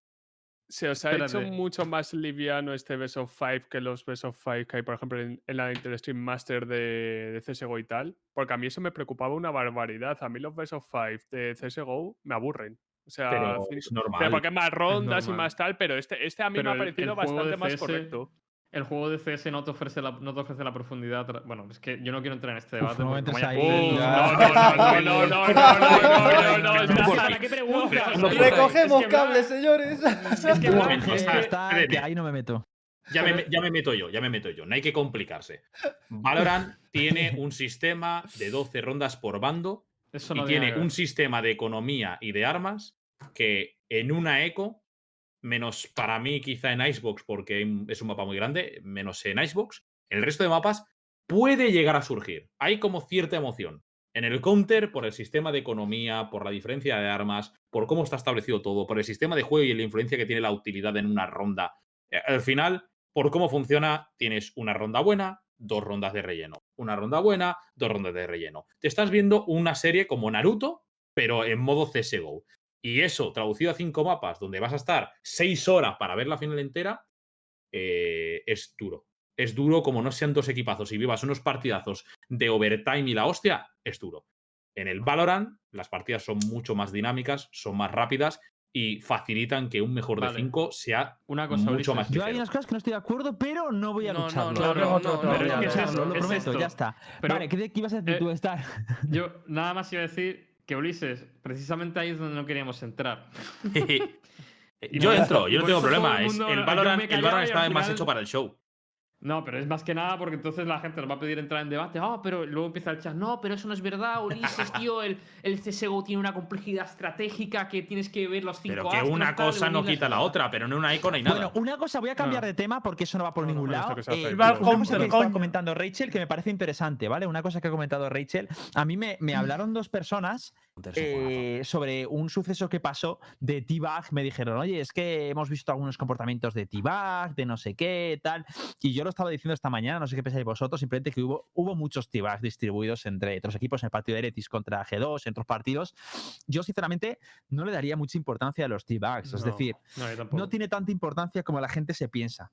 ¿Sabes? Y más, en e- al menos en esta escena. En el counter no puedo Claro. decir. Si te crees que la gente se ha rayado aquí, no te cuento En en el el LOL counter- con las pegati- con las medallitas esas que pueden enseñar y, otras y Claro. otras movidas. Y en O sea, el counter ha lo que más poco. tiltea es el que te acuchillen.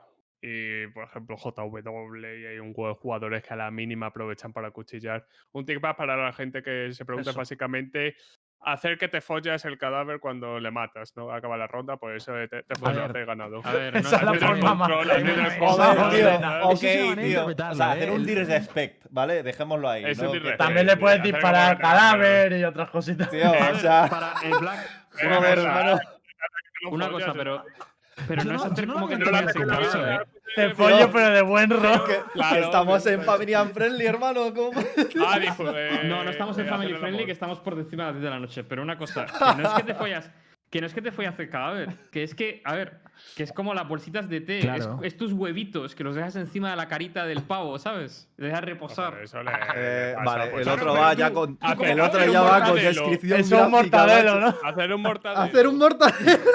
Ver, para mí es más La útil y más mortadela es una bolsita elegante. de té de toda la vida, ya está. ¿eh? Claro, no, hay que diría que es- complicarse. Claro, yo diría que es profanar el cadáver. A mí me queda, parece más, más Joder. Ya Pero está, es ver. profanar el cadáver. Pero es que se parece necrofilia. Pero a ver, que la cuestión está en tío, depende de quién se lo haga a quién. En la mayor parte de las ocasiones, el teabagging es entre gente que acaba jugando juntos las ranques por las noches, que tienen buen rollo y se están como tirando puya a ser un auto de cachondeo, como cuando lo haces en el. En clase te picabas con un colega jugando a fútbol. dicho. Ya está. Y porque tiltea al otro equipo, que se fastidie, coño. Yo se lo digo a mis jugadores, dispara ahí. Y Ya si es la ronda chapitas. 12-11, mejor, tío. Porque así se tiltean para la última y tienen la Pero oportunidad. es que. Es que lo de. O sea, a mí me parece lógico y razonable que haga ese tipo de cosas. Muchas veces eh, rayas al, al jugador. Claro, al eso es Y claro, exacto, es como algo psicológico. En plan, Buah, este tío me está vacilando, ¿sabes? Y a lo mejor fuerzas a que, a que cometa acciones temerarias en la siguiente ronda. Entonces, todo ese tipo de pequeños detalles, todo lo que tenga que ver en in-game, tío, yo no, no me quejaría por ese tipo de Sabes cosas. que luego está eh, el macho alfa y es aquel que le da igual, ¿sabes? Que le hagan el t y se viene arriba porque le haces t y te las devuelve todas, ¿no? o sea, Ya, el claro. factor eh, psicológico ese te puede- te la existe puedes- así, así. A la segunda que se Así, lo hagan, se viene abajo otra vez. Vaya tela, tío. Y ustedes saben que yo tengo que subir esto a YouTube y habéis nombrado mil cosas.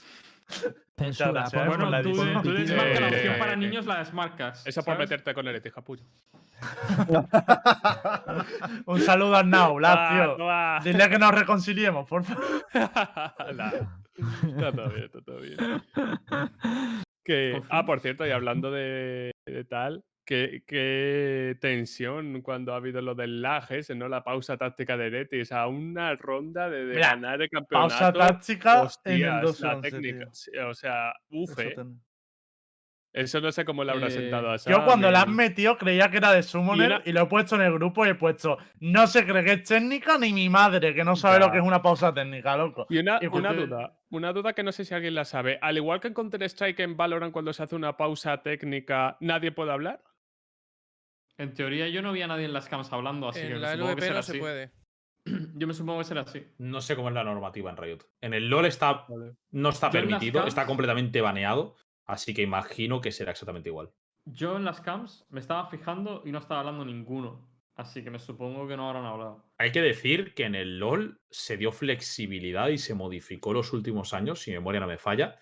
Pasó de no se puede hablar a pueden hablar, pero cualquier comentario mínimo que sea referente al juego o a la partida está sancionado y multado. Hasta se puede incluso a perder la partida. O sea, les dejaban hablar porque consideraban que habían jugadores que les explotaba la cabeza de no hablar, de estar sin decir nada, ni que sea cantar, hablar con tu compañero, oye, después vamos a comernos, vamos a unas hamburguesas, tal, no sé qué, ni que sea poder algo. Creo que lo cambiaron al final para eso porque se volvían locos. Es que me Entonces, ¿Qué, qué cosa más rara. Yo nunca entenderé por qué esa decisión. O sea, ¿hay alguna razón específica? hombre, de- hay una razón. no tienes, un límite de pausas tácticas. O sea, tú piénsalo, ¿eh? No, pero tienes un límite de pausas tácticas. y todo esto. No, no, no me refiero al límite. me pero refiero Ah, a que. el de los coaches en el LOL. Sí, ¿por qué es es- eso? Hombre, es normal. Tendría una influencia absoluta. O sea, yo creo que en el LoL es normal que no. O sea, el el coach está al principio de la partida, da las instrucciones y se pira. No, no creo que tenga que estar en medio de la partida ni que tenga que entrar en las pausas tácticas. En el caso del LoL, ¿eh? son dos juegos totalmente diferentes. Para Eh, mí para mí, en hablar Valorant, en Valorant o en CSGO los veo diferentes porque cada ronda, entre comillas, no, entre comillas y sin ellas, cada ronda es un mundo. Depende de la economía, depende de Mm. muchas cosas, pero en el LoL, desde que empiezas hasta que terminas, es la misma ronda, entre comillas. Mm. Vale, eh, una Por cosilla, cierto, una pasa cosa por el que- subchat. Ah, perdón. No, es que yo digo, No, dime, ya dime. son las 11 menos cuarto. Yo creo que es buen momento para meter un poquito de salsa, que también la ha habido. que Llevamos todo el rato de buen rock, pero ha habido Ah. un poquito de salsa de Team Heretic. No sé si lo puede poner Ah, Nara en pantalla, pero yo creo que comentarla hay que comentarla como mínimo. Qué salsa. Tío, te- Lo de Iba a ponerlo- o sea, Eh, Iba a ponerlo, pero veo el primer comentario del rojo, tío, y digo, hostia, tú. Lo ¿Cuál es pongo A ver, ¿quién cuenta la historia? Alguien tiene que contar la historia. A ver, a Pero ver. vamos si a la poner Ah, primero- por lo de. MDL, ¿no? Yo sí que la cuento. Sí. Ah, Básicamente. David P en su día jugaba en Team Heretic en Counter Strike y tenía en plaza de MDL. Cuando llega un momento en el que David P y un compañero le echan de ese rostro de Counter Strike porque van a cambiarlo. El tema está en que la normativa de, mm, de SEA y que es también la liga que organiza MDL es un poquito, un poquito meme y la, bueno, eso es mi opinión obviamente. Pero básicamente las plazas pertenecen a los jugadores, nunca a los clubes, ¿vale?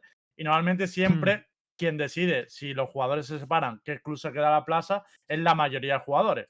Ninguno de los dos grupos, ni el de Heretic ni el de David P, llegaba a la mayoría y David P básicamente tuvo la última palabra por ser el capitán. Se quedó la plaza. MDL es la mayor liga europea detrás de la Pro League eh, que hay en Counter-Strike, ¿vale? O sea, es como la segunda liga, pero es súper importante y la gente paga bastante dinero por estar ahí. Entonces, básicamente, era una plaza muy importante que, David P al final decidió quedarse para él y para el nuevo club con el que se iba a ir. Esto fue hace un año, creo, o vamos, no, fue hace tiempo ya. Y, cuando terminó el partido y Gedo perdió contra, contra Heretic, le puso Heretic, David P, el tweet que estás viendo. Esto por la plaza de MDL, en plan, como te la hemos devuelto. Por simplificar la historia. Pero es un salseo gordo, porque eso fue un drama lo de la plaza. Uf, ¿quién rompe aquí con opinión? ¿Quién rompe? Alguien se tiene que mojar. Yo, Yo. Vale. Lucas ha mojado ya ahí. que, que no viene Sí. a cuento, tío. O sea, me parece Mm. completamente fuera de lugar y me parece que eh, Team Heretics siempre intenta eh, promover el salseo y tal. Hay cosas que hace bien. Por ejemplo, a mí, yo te digo una cosa, el CM de Team Heretics tiene que ser a boba. Pero, pero esto, pero esto me parece completamente fuera de lugar ah, y creo que es completamente innecesario y que no, no deberían haber puesto este tweet y no, o sea, me parece de animal, o sea, sinceramente. Creo que lo de Boba es A literalmente perfecto de o sea, es un, es un meme sano, es un, no es ni beef, o sea, son cosas súper chulas. A mí me, me encanta, tío, eh, ver siempre Hombre. que o ganan o pierden un partido, Boba pone un meme y está guapísimo. Pero esto me parece completamente fuera de lugar y más sabiendo que, que es una situación compleja y, y que no, es que no, no, no viene a cuento. Para mí no viene Oye, a lo de, lo de que lo de Oboba no es beef. A ver, No, sí, pero- A ver, yo, yo pero no es tan personal. Yo, yo Es más meta, No es tan claro, claro. personal. Claro, a Sí, ver, puedo decir algo El que- hecho que no es beef. No, lo- Defiende, te defiende a me tu toca club. Sí, defender, ¿no? Me por toca favor. tal. Yo lo que pienso es que, bueno, esto lo que, lo que ha pasado con Heretis en este caso lo han vivido muchísimos clubes, que hay veces que hay una delgada línea que no sabes si estás haciendo a lo mejor gracia o fomentas el salseo, ¿no? De una manera sana, entre comillas, o la estás cagando.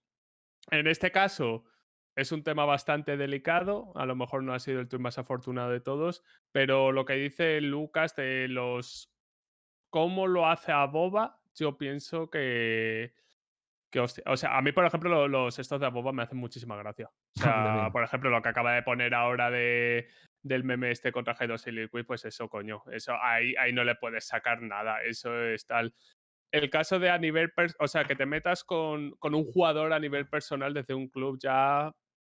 Te puede gustar más o menos, pero yo creo que es lo de lo que digo yo. Que intentan fomentar el salseo entre clubes, pero hay veces que lo consigues y hay otras veces que te Eso pasas no es entre clubes, lo siento. Ya, O ya, sea, pues a eso, a eso es lo que me refiero, ¿no? a Es Lucas se que le ha yo ido. Creo que han intentado, pero que no han conseguido. También entender que es que muchas veces tenéis la imagen de que un CM está pensando el tweet durante tres días. Obviamente, esto lo puentes en un momento en el que acabas de ganar la final, se le viene a la cabeza y yo creo que esto, si lo hubiera pensado un poquito más, no lo hubiera puesto, pero ya está tampoco. Pero es que además ponen un ¿eh? tuit antes que ese, ¿no? O lo he soñado, algo que decía así como en plan, bueno, no vamos a decir nada porque ha sido eh, en plan como, o lo he soñado, de ha sido un buen partido y nos vemos el año que viene, o algo así, ¿no? ¿No, no ponían Mm, eso antes eso Sí, no ponen, no lo vi. Está, Heretics pone un tweet primero y es algo así como. eh, pegaría una vacilada, no me recuerdo exactamente de las palabras. ¿eh? Claro. pero que pegaría una vacilada, pero no voy a pegar porque ha sido un partido ultra mega sufrido. GG, Claro. well played, Sí. tal, no sé qué. Y después luego- pone este tweet, que a mí este tweet.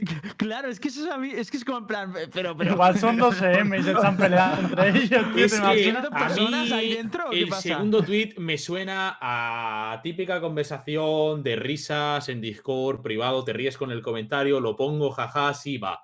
O sea, me parece, me parece que tiene que ser así porque si no, no, no termino de A situar. ver, a mí la contestación de IP encima poniendo un punto al final no me parece tampoco. O sea, yo creo que le ha sentado mal, vamos. No sé. Hombre, claro que le ha sentado mal, vamos. Ha sentado como pero claro, o- como el puto culo. Pero por Pero lo que os digo, porque para David Pay y toda la gente que había en dentro fue un drama, tío. Realmente venían de ser amigos los cinco del roster y ahí, pues, me- bueno, de ser amigos no, pero compañeros y tal.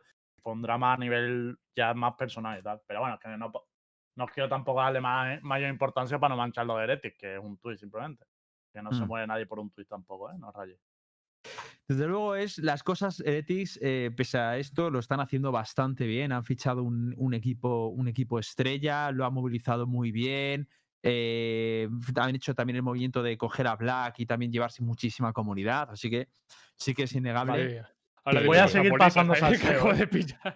Tengo, Oye, tengo salseo guardado por si se podía digo- comentar.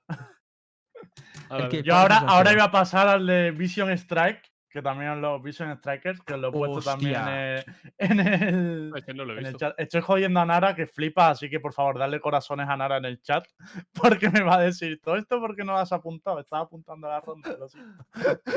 Este fue un beef contra. Es el de Miswell, ¿no? El de Miswell, ¿no? Sí. Sí, este fue muy tocho y este, por Tío, ejemplo, se ha pasado tres pueblos, hermano.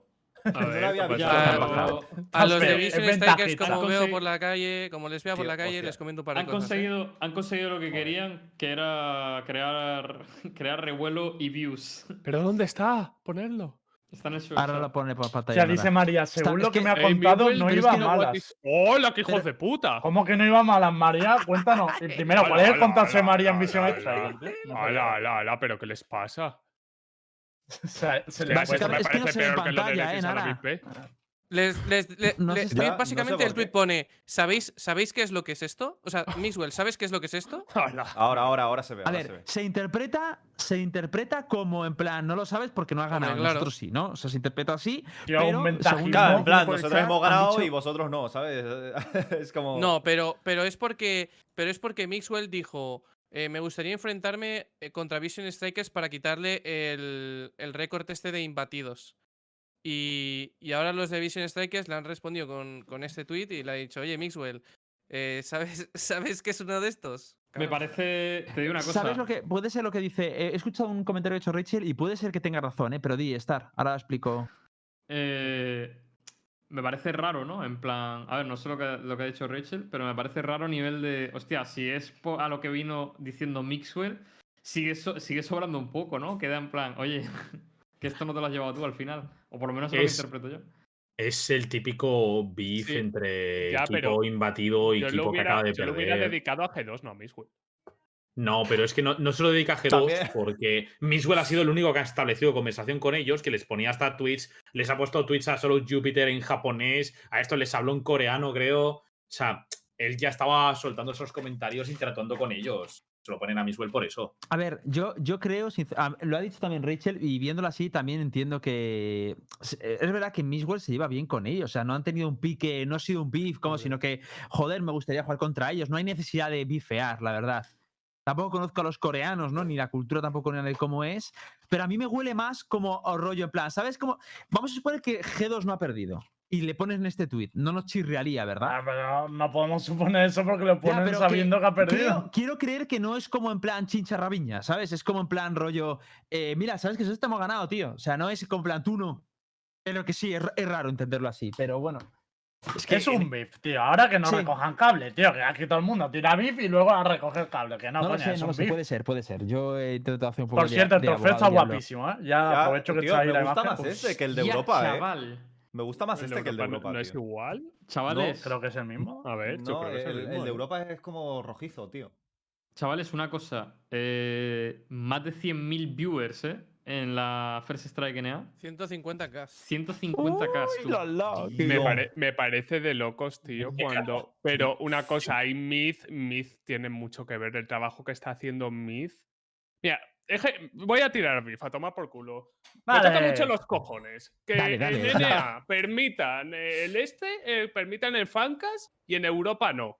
Eso me toca los huevos de la hostia, por empezar. Eh, yo pienso que el trabajo que hacen los creadores de contenido, por ejemplo el que ha hecho Myth, es de locos.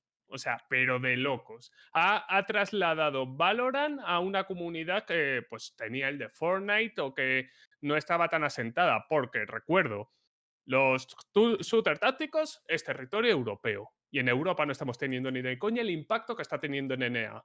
El counter en NA no es nada que ver con, el, con lo que tenemos en Europa.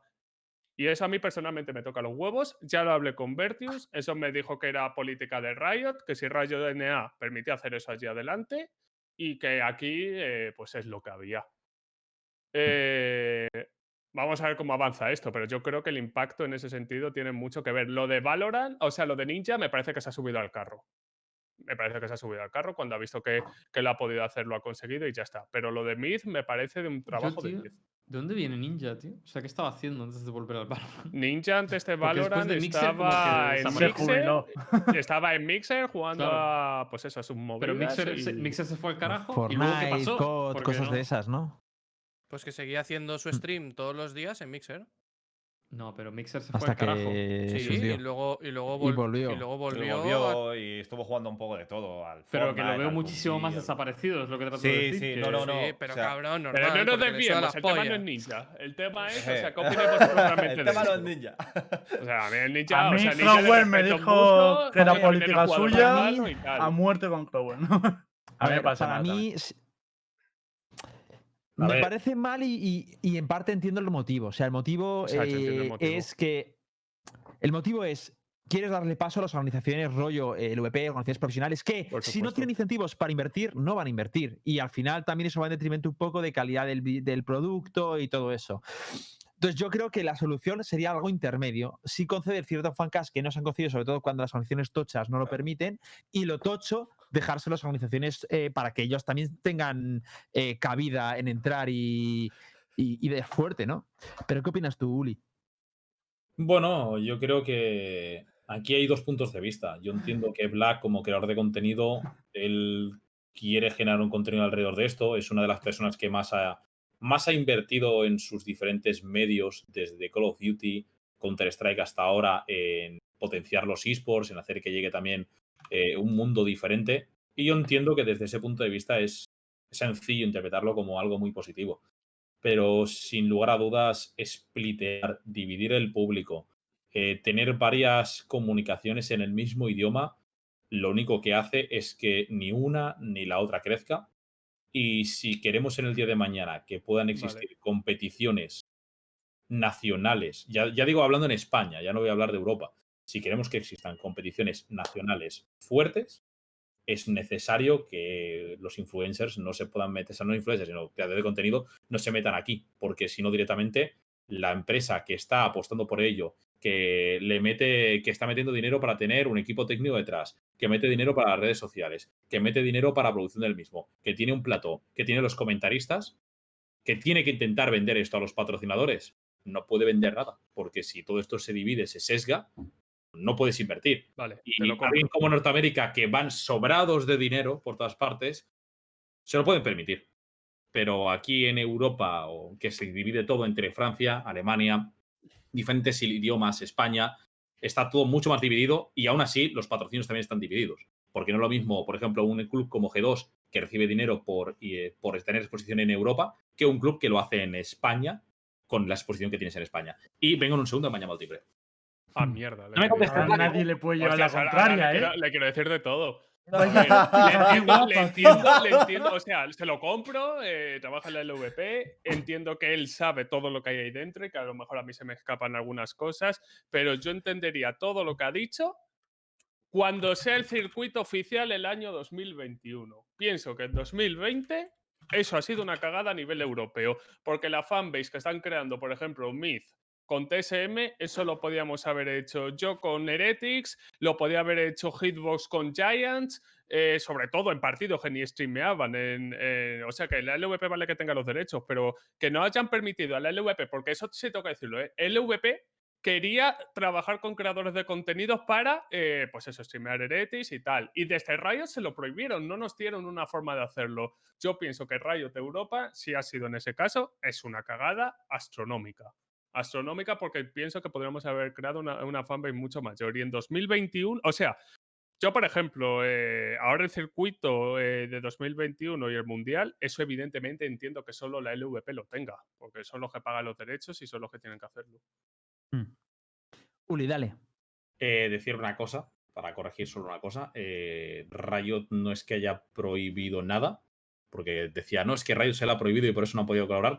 La intención que había desde la LVP era que todo el clasificatorio abierto, que era la señal, que eran todos los clasificatorios, los partidos de Giant, los partidos de Heretics, donde no hubo señal ni para LVP ni para nadie.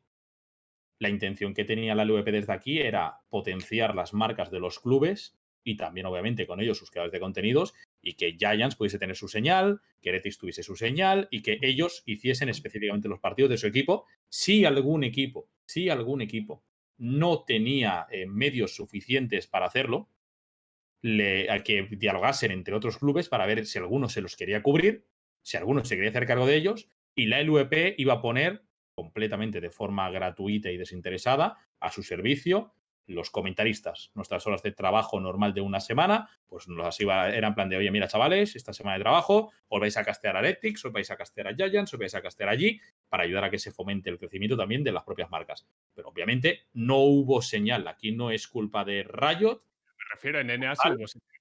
ya, ya, pero es que aquí no hubo señal. Y Pues aquí eso. yo creo que el problema ha sido en que la persona, o sea, el grupo, el grupo que se ha encargado de gestionar toda esta parte, o sea, quien le cedieron los derechos, pues no ha llegado para darnos una señal o hacerlo de la forma correcta. Y ahí estoy completamente de acuerdo, porque yo creo que nos hemos quejado todos de que ha sido lamentable perdernos, sobre todo partes como el play-in. Ya es que ya no te voy a decir todo el Ya, eso es el play-in es como, ¡ah! Coño, me Mm. duele el pecho. Sí. A ver, por aquí están diciendo de Valorant que Valorant ahora mismo está con 257k viewers en todo Twitch. De- a ver, yo sinceramente eh, no cometería el error que se han hecho en otros lados de coger esos datos para definir si, o sea, datos convenientes para definir si un juego va a tener proyección o no. Eso lo he visto que lo han hecho recientemente en otros programas y no lo aconsejo, pero sí que es verdad que es síntoma de, de buena salud y, y eso es bueno. Pero bueno, A mí me preocupa que dejando- internacionalmente se está lejos de las cifras de CSGO. ¿eh? Hmm. Eso si quieres otro día lo traemos, porque eso a mí me interesaría traer también cosas de- para poder hablarlo. habla, entonces me reservo, porque hay algunas, algunos incentivos por parte de Valve, que se le critica mucho, pero hay algún incentivo a nivel de streaming que les ha funcionado muy bien. Y tengo curiosidad por ver si a nivel internacional todo esto pega un poco. Pues eso, haremos un programa por eso si queréis y traemos cifras y, y bien y no cifras convenientes, sino intentar traer todas las cifras posibles, que es como creo que se puede hacer las cosas. De todas maneras, me gustaría hablar una cosilla eh, así que quiero opinar, eh, que es el, el HUD. Ay, qué asco. Del torneo. A mí me ha parecido, la verdad es que es Tío, Yo lo hubiera quitado, eh. Yo lo hubiera quitado yo, yo cuando vi el primer partido de todos, que no, no era el de Europa, porque el primer partido cuando empezara por primera vez la First Strike, el primer partido de todos fue el First Strike de Corea, yo pensé que al principio, primero, pensé que ni siquiera era de Riot Y segundo, que la organización me estaba troleando. Porque no me enteraba de nada, tío. Ni siquiera se veía qué tipo de setup se estaba jugando y no veía absolutamente nada. Luego, claro, luego Star creo que me dijo, no, no, es HUD de Riot, tal. Y yo, ¿qué? ¿Cómo? ¿Qué está pasando aquí? Y parece que durante un par de días estuvo defectuoso la cosa. Yo me par, sentía ¿no? muy confuso. Sí, No, no, no, estaba hasta mal el día de hoy. Ah, Hasta, hasta el- hoy. o Bueno, hoy he sí, sí, visto sí, mucho menos. sí. Hoy, No. hoy he visto mucho menos. Pero no es exactamente así, ¿no? Porque o sea, es verdad que en el modo espectador te permite ahora poner el HUD minimalista, que era el que estaban usando, Mira, pero era una, una de las partes era externa. He Diría que lo de los lados es externo. De que alguien estuviera muerto y que seguía vivo con 100 de vida. Vi que uno estaba uno de Sí. vida y que estaba muerto. Rondas de 2 Vi, contra 5, eh, 2 contra armas 5 que y no salían los 5 salían. vivos, ¿eh? Sí, eh, yo pienso que a los narradores, o sea, porque yo cuando escuchaba acá a mi Ulises, los veía perdidos. La realización, con todos mis respetos, ya que estamos metiendo cosas malas, la madre que me parió. O sea, la madre que me parió. De que estén en una situación de uno para tres, nunca lo olvidaré, y que pongan una repetición y sigan la situación de uno para tres. Y es como, pero vamos a ver. Aclarar que la realización sea- no va de cara de LVP, ¿vale? LVP No, no va. eso, No estamos hablando de la LVP. son ellos los No, que no, les- no, no, no. O sea, la LVP, o Mm. sea, para mí trabajo formidable. En definitiva, eh, eh, me alegro que pase esto ahora para que cuando llegue el circuito oficial del año 2021 se curen de espantos. Pero yo creo que van a tener que trabajar muy seriamente en esto. Porque, hostias. Yo creo que. Yo creo que ha sido el punto más negativo del todo el torneo. Porque yo pienso que no han tenido también. bueno, hay una cosa que me gustó que corrigieron, que no sé si no me equivoco, que no había descansos entre, ba- entre bandos y esas cosas, que han agilizado muchísimo más. Eso, eso para Ah. mí han corregido muy bien, pero... A mí eso me parece guay, ¿eh? Sí, sí, Una sí. o sea, Eh, de todas formas, con respecto a la retransmisión, no puede ser que haya 20 putos minutos entre partida y partida. Lo siento mucho. O sea, no, no me parece razonable. ¿por qué 20 no? minutos está bien. Sí, sí. ¿20 minutos entre partida y partida? Sí, Tío, Tío, eh, tiene que haber que una. descansar, hay cosas, que- tío. Claro, y o una sea, no cosa, tiene que haber. A ver, eso es un show, no es. No está pensado Ah, para die- que 10 tú. minutos no. O sea, yo pienso que 20. En, en el League of Legends, Ulises, sabrás cuántos hay. En el League of Legends, desde que acaba la partida hasta que empieza la siguiente, si mi memoria no me falla, son 16 minutos. Que es el tiempo que tienen, tienen. Tienen desde que acaba la partida 8 minutos para salir fuera, despejarse y eh, después tienen que volver y prepararse ya y sentarse y estar preparados para jugar el partido en presencial. Y entiendo que son en rollo unos 16 minutos porque son los 8 minutos finales. Y en, ese, y en esos 16 minutos va incluido el postpartido, la pausa, el prepartido y arranca, y arranca ya el partido con los picks y bans incluidos en los 16 minutos. ¿eh? Pero a ver, pero una cosa, que, que al fin y al cabo es un show para el espectador. El espectador quiere ver los partidos también. Pero mm, tú imagínate cinco partidos donde a lo mejor hay cinco minutos entre partida y partida, entre mapa y mapa. No, le- no, le- no le- no hay descanso para el espectador y tampoco hay narrativa, que al fin y al cabo hay que crearla. Y se Claro. crea en las previas y en las posts, en mi opinión. Pero bueno, si no, tú estoy, no quieres. estoy de acuerdo. No, es- no estoy para nada de acuerdo porque. eh, bueno, no sé qué opinará la gente del chat, pero yo como espectador, en 20 minutos, me aburro. Me aburro mucho. O sea, te, te compro los 10 minutos de, bueno, chavales, ha pasado esto, tal, no sé qué, pu, pu, pu, pu, que, eh, creo que podemos ir por aquí, o ha pasado esto, creo que tienen que mejorar, ta, ta, ta.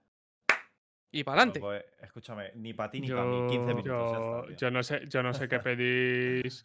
O sea, cuando un partido es a ese nivel y juegas, ¿cuánto dura un partido? Valoran más o menos de media, 40 minutos vamos a poner, o 30 y algo.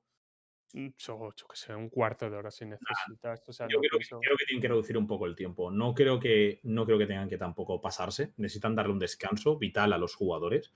claro. Pensemos que afrontar un mejor de 3 o una serie al mejor de 5 es duro, pero tiene razón Lucas, 20 minutos es una barbaridad. Yo no sé cuánto tiempo había, pero sí que sé que teníamos... A lo mejor, a lo mejor porque vengo de Counter, pero en el Counter EG hasta yo creo que es más, tío. A ver, sé, sé que estoy dando aspavientos, lo siento, pero es que en el segundo monitor estoy viendo el 100 Sí, eh, 100 Cities, ahí sí se ha sacado la polla. Entonces, bueno, pues Yo, yo puedo comprar que haya cinco minutos menos o lo que sea, pero pausas entre partida y partida, entre partida y partida tiene que haber. Pero yo no, no estoy solo- diciendo que no haya, ¿eh? Pero O sea, ¿cuánto dices tú? yo- es que una yo cosa. estoy es que- diciendo que Él 20 está diciendo minutos. Yo estoy diciendo que 20 minutos me parece una barbaridad. O sea, estoy diciendo que, que, 20, que 20 minutos es que me he hecho una siesta, bro.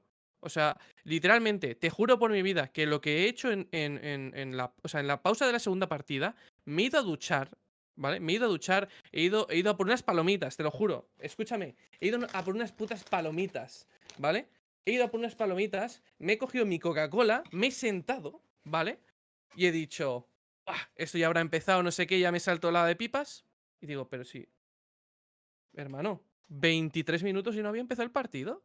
¿Qué es esto? Ya, pero Pero tú te duchas como un psicópata. Pero por favor, sacad clip. Sacad clip y se no, se debe duchar, Pero otra cosa, otra cosa, que hay muchas pausas en las que ha habido problemas técnicos, los jugadores han tenido X. claro. O sea, creo que aquí estás contando con pausas donde, o sea, no me puedo creer que hayas hecho todo eso y hayas vuelto al partido y no haya habido un problema. Porque ha habido muchos mapas donde ha habido problemas. No estamos hablando de las pausas rutinarias y normales.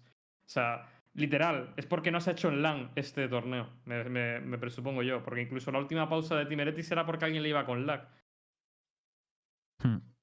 Puede ser, no lo sé, la verdad. Eh, a mí tampoco me parece. O sea, sí, si lo acorta me parece razonable, pero tampoco me parece que sea exagerado 20 minutos, la verdad. No me parece. Y además, es lo que también te digo que dice Star, crear narrativa al fin y al cabo. A mí me gusta ver luego cómo comentan los, los todos los partidos y tal. Y creo que sobre todo para la gente casual les hace mucho entender qué están viendo.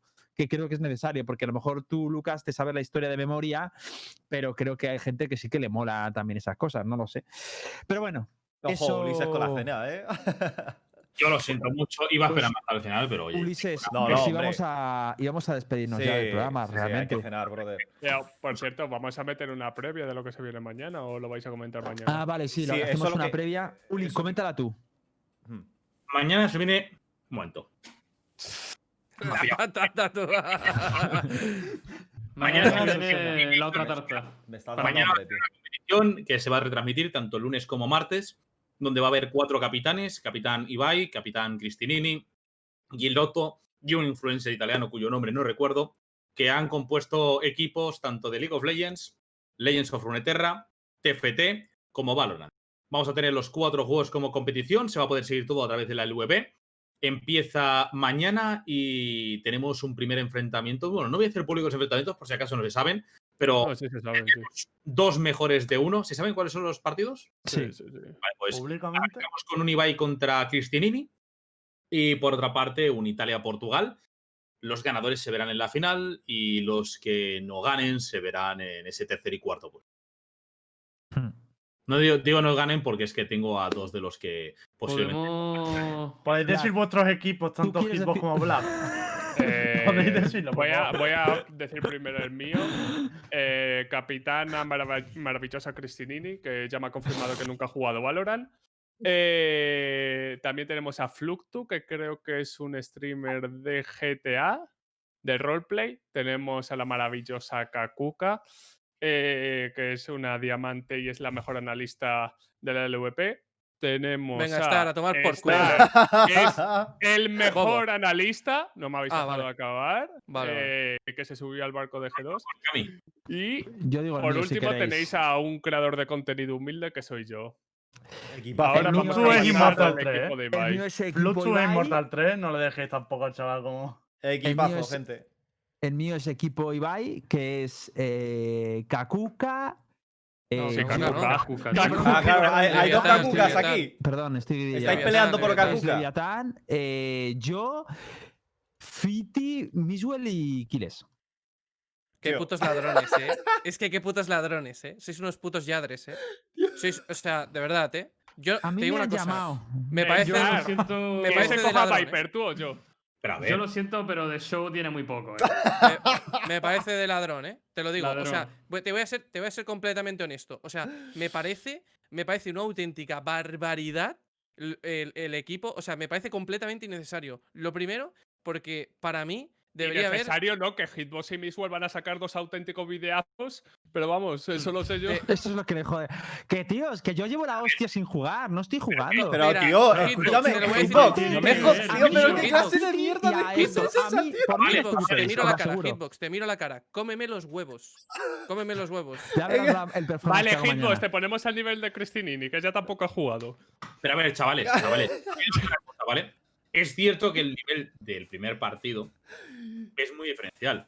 Pero es que Portugal va con el cinco- 60% Me come los verdad, huevos, ¿eh? Portugal. Me come los Portugal huevos. Me come los huevos. Una tío. cosa, las cosas hay que, hay que ser honestos, hay que ser El equipo de Italia viene con Kaiden, viene con Bardos, viene con Sparker, viene Sí, con sí, sí. también que, que las pega. Eh, sí. El resto de partidos, es verdad que este, yo lo, lo digo, no Vaya está putos mal, ladrones, tío. pero el resto está ahí. Eso hicieron la capitana Cristina. Puede haber un handicap en plan que jueguen toda la partida a pistolas o algo así. Es que yo creo que ni por esas. A mí me da igual. Pero es que, es que me veo venir un Exactamente. 13-0, ¿eh? Sin No, ánimo sí, de ofender a Pero nadie. ¿cómo le van a venir un 13-0? O Pero- sea, vamos a ver. Pero es que- Que yo, eh, bueno, no sé. O sea, por casi cierro el ordenador, ver, tío. Esto depende también del Pero que no es tu culpa, Hit, que nadie te está culpando, ¿eh? No, no, O sea, no, no, no, no. O sea, No, yo, Hitbox, si ya sé que no es mi culpa, tiene que pero que pillar. tampoco, coño, que luego que estar, que vale, que son, que hay gente que no juega y tal, pero coño, que estar está adelante y tal, no. Ah, pero vamos a ver, escúchame, tío. pues, Está, Tío. Está Star, que va a jugar contra Mixwell. Está Giles, Star, está Star, ¿eh? Filipinho.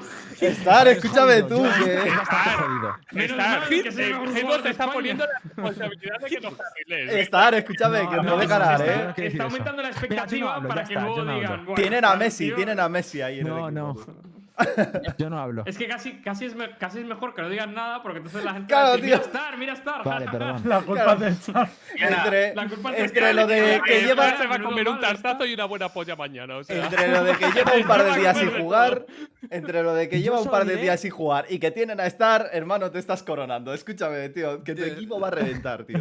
No me jodas, tío. Que tienes cuatro putas cuentas tío. yo, yo lo voy a decir. Si puedo Lo que sí te digo es que los. lo voy a hacer, ¿eh? O sea, es lo único que espero de ese partido. Como Miswell me acuchilló una tercera vez ya, pues bueno. Que no pasa nada, que yo voy, a- yo voy a decirle a Miswell, a, a Ibai, que les pague unos cuantos subs en los canales de cada uno y que le metan un 13 un par de A mí cuchillos. no me compensa. No, no. Me lo paso bien. A mí no me- compensa, tío. A mí, a mí lo siento mucho, pero.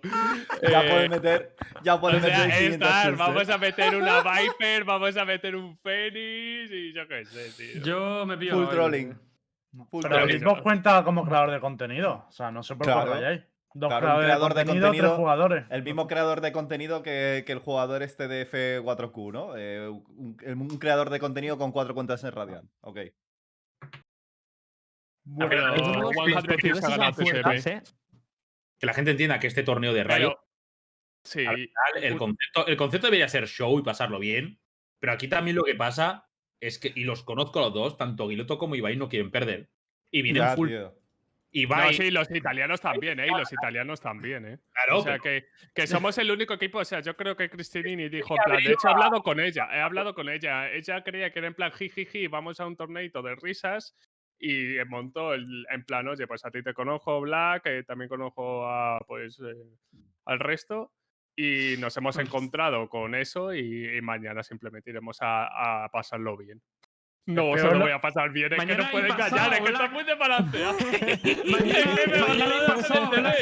no olvides- puedo con ese Dos feed. días, dos días. ¿Quién ha Así, hecho eso? O sea, pero vamos a ver. mañana, que pasado mañana también, ¿eh? así la agonía se prolonga. No, nada de puntualidad, brother. tío, yo qué sé. Oye, lo de los italianos Yo voy a ir con. Maki todo el rato, yo qué sé. Me dan más pena los italianos, en verdad, Blas, porque tú piensas que Cristinini ha pillado eso para pasárselo bien y porque creía que era eh, tal. Pero es que los italianos, ni pillando a los cuatro mejores de Valorant del país, pueden plantar cara. Esa gente está peor, nadie está pensando en esa gente. Lo sé, lo sé. No, o yo sea, qué sé. yo. Eh, Bueno, ¿eh? Los italianos, ¿eh? No, Sí. no- No, no tengo sí, nada. ahora la mejor selección del mundo. Venga, comernos Yo, ya los yo huevos siempre ahora. he dicho una cosa, los italianos en los shooters no saben jugar. O sea, Ojo. y eso lo dije en su momento en la Spike Nation. E Italia tiene, tiene muchas cosas buenas, pero en shooter nunca han destacado. Y eso, y eso es una verdad. No, no, eh, no, pero a ver. es Creo que en Cabrones, Gears of pero si tienen, buenos. pero si, tien- si tenían, o sea, si tenían a todo en Providence que hasta eh, la Sí. fecha era un muy buen equipo, ¿eh? Barco. que es contra Miswell, Lucas. Contra Que- Miswell. pero que yo no estoy hablando contra Mixwell, que estoy, que estoy hablando contra el equipo de. Hombre, ya, claro. Pero vamos a ver, coño. Es que yo no estaba hablando del Está- estáis modo troll, Soy eh, unos estáis muy cabrones, modo tío. troll ahora mismo, tío. En definitiva, Se os va la olla. que ojalá gane el equipo de Ibai. Como no ganéis vosotros, encima. Pero ¿cómo no va a ganar? ¿Cómo no van a ganar? Espero, espero. espero. La A ver, se presión, refiere eh. al torneo. Se refiere al que como torneo. lo No, pero incluso el torneo mismo, cabrón. Es que mira tu equipo. Yo, joder. yo no, a ver, yo te digo, yo evidentemente sí que creo que el primer partido lo ganaremos, pero los otros, los otros- a ver, es así. Yo, yo por ejemplo, Porque, a pero que es esta falsa humildad. Pero sé es esta falsa enseñado, Madre mía, tío. Pero que es esta falsa humildad, tío. No, no, no, de- a ver. Lo de, lo de los portugueses, yo flipé Es, cuando jugué es porque ellos, le sabe mal, bien, tío. lo Es porque le sabe mal. He jugado, he saben jugado que van a dos o reventar. tres veces tío. contra ellos. Oye, ¿podéis repetir qué juegos eran todos? Eh, los cuatro de Riot. Eh, LOL, Ah, vale. Se podría haber cogido a y- G2 ya. Claro, claro, ya de paso, tío. No, yo dejando a un lado el tema, el tema de desnivel, me parece una iniciativa que está bastante guapa para rellenar estos días ya de pre-Navidad. Muy entretenido, tío. Joder. Sí, sí, sin ¿Sabéis lo que duda. pasa? Yo me lo voy a pasar muy bien, la verdad. Creo que a nadie le explica el concepto del torneo. Llamamos a Lowell mañana. Sí, sí, sí. Llama, llama. La cuestión es Que, que que el Miguel viene enfadado encima. Cuando, cuando se montaron los equipos, yo creo que a Cristinini le vino.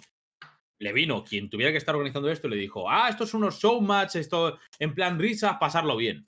Pero los que venían de haberlo jugado el año pasado, el duelo de España y Portugal, porque esto nace de una iniciativa que hubo el año pasado ya. Ah, vale. Los vale. que venían del año pasado ya venían con el con el- la mentalidad de me esta la gana Españita, esta la gana Portugal, esta vienen con esa mentalidad. Y claro, yo creo que simplemente el cuarto equipo, que es el de Cristinini, ha quedado flojo, es la verdad. Los otros cuatro, los otros tres equipos van a estar reñidos, van a estar Es que- peleando. Pero una pregunta: ¿hay ni premio siquiera- o es orgullo? Dignidad. Diría que el premio. ni sí. siquiera se habrán preocupado en balancear las cosas. O mucho habrá algo benéfico, algo de eso. Porque el Pero que es la evento no se- que es mucho más el importante. Dame- evento no dame gira. caso- A mi el caso sí se han preocupado por intentar balancearlo. Una Porque cosa, el primer equipo de Ibai era bastante más abusivo. pero que, que el evento Gracias, no gira. El evento no gira en torno de Valorant, señores. Que, Sí, sí, que sí. hay muchos juegos más y a la hora de seleccionar los equipos, que sí, que a lo mejor el equipo de Ibai sí que se lo han currado un poquito más. Pero todo lo demás ni se habrán preocupado en balancear las cosas. Pues este, este, este y este, pues, pues- pues mira, este porque lo conozco. Y ya está, tío. Así sin más. No, no. Cada juego. No, no. Eh, Ulises, el yo- equipo de Ibai gana todo, ¿eh? Claro, claro, por eso digo que menos el equipo de Ibai, que parece que han ido, han ido a querer ganar, me refiero que, por poner un ejemplo, el equipo de Pero en el LOL Giloto tiene un equipazo de cuidado. Y, Sí. y en TFT es verdad que tiene a Snoody, si no me confundo, lo tiene Ibai. Sí. Jugadorazo ella ya. Por otro lado también está Evangelion, ¿eh? que lo puede ganar Cristinini. Ah, sí, es verdad, que Cristinini tiene a Evan en TFT, ¿sabes? te digo. Y en Runeterra diría que Cristinini tiene a. Cabrón, que Ibai tiene a Reven y a, y a Snoody. Sí, no he dicho esa dicho, tiene gente que son buenos. Pero claro, también está Evangelion, que también es bueno. Y al final, no sé De cómo lo todas va a maneras, Punto, saber pero- cómo se soluciona esto. Si el problema de esto no es el del nivel de los equipos, yo le sugiero desde aquí a la LVP, que alguno lo ha dicho también por el chat, lo que falta aquí es un equipo francés. Y no nos estaríamos peleando. Si nos encanta reventar a los franceses, ponéis un equipo francés y ya está, ya hay excusa. No, he montado un super equipazo, pero para ganarle a los franceses que Ya, nos pero encanta. una cosa. ¿Cuál? Que Riot España lleva Portugal e Italia, no Francia. Ah, qué Mm, pena, Claro. tío. Ahí Por cierto, por cierto, si queréis ir finalizando ya, eh, mañana Sí, hay a. Valorant Master Series. eh, juega Movistar Raiders, jugamos nosotros también en el primer grupo. Creo que juega eh, Team Queso. Bueno, no recuerdo los partidos, la verdad, pero sé que mañana jugamos nosotros y Movistar Raiders. Y el miércoles hay. eh, Un ¿Es Heretic miércoles? Wild que es muy fresco. o, ¿Es miércoles o es antes? Es Wednesday, lo he visto antes. sí, O sea, sí, el sí. miércoles es, es cuando empieza, ¿no? Pues el miércoles jugamos Heretics eh, Wigers. El mejor equipo de Europa ha jugado otra vez. Vale.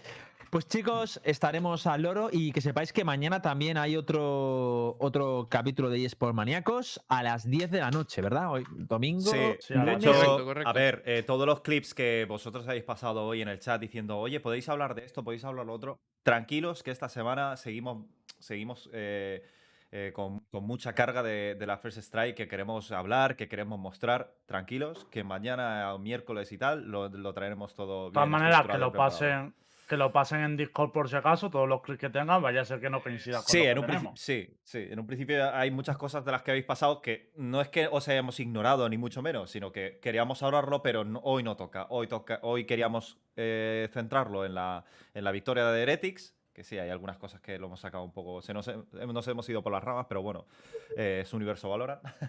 Así que nada, gente, no os preocupéis. De hecho, yo quería incidir ahí antes de cerrar, que básicamente hemos hablado mucho de todo y nos hemos desviado, pero primero, felicitar a Heretic, que este programa también era un poco para celebrar la victoria, la victoria de Heretic en tal.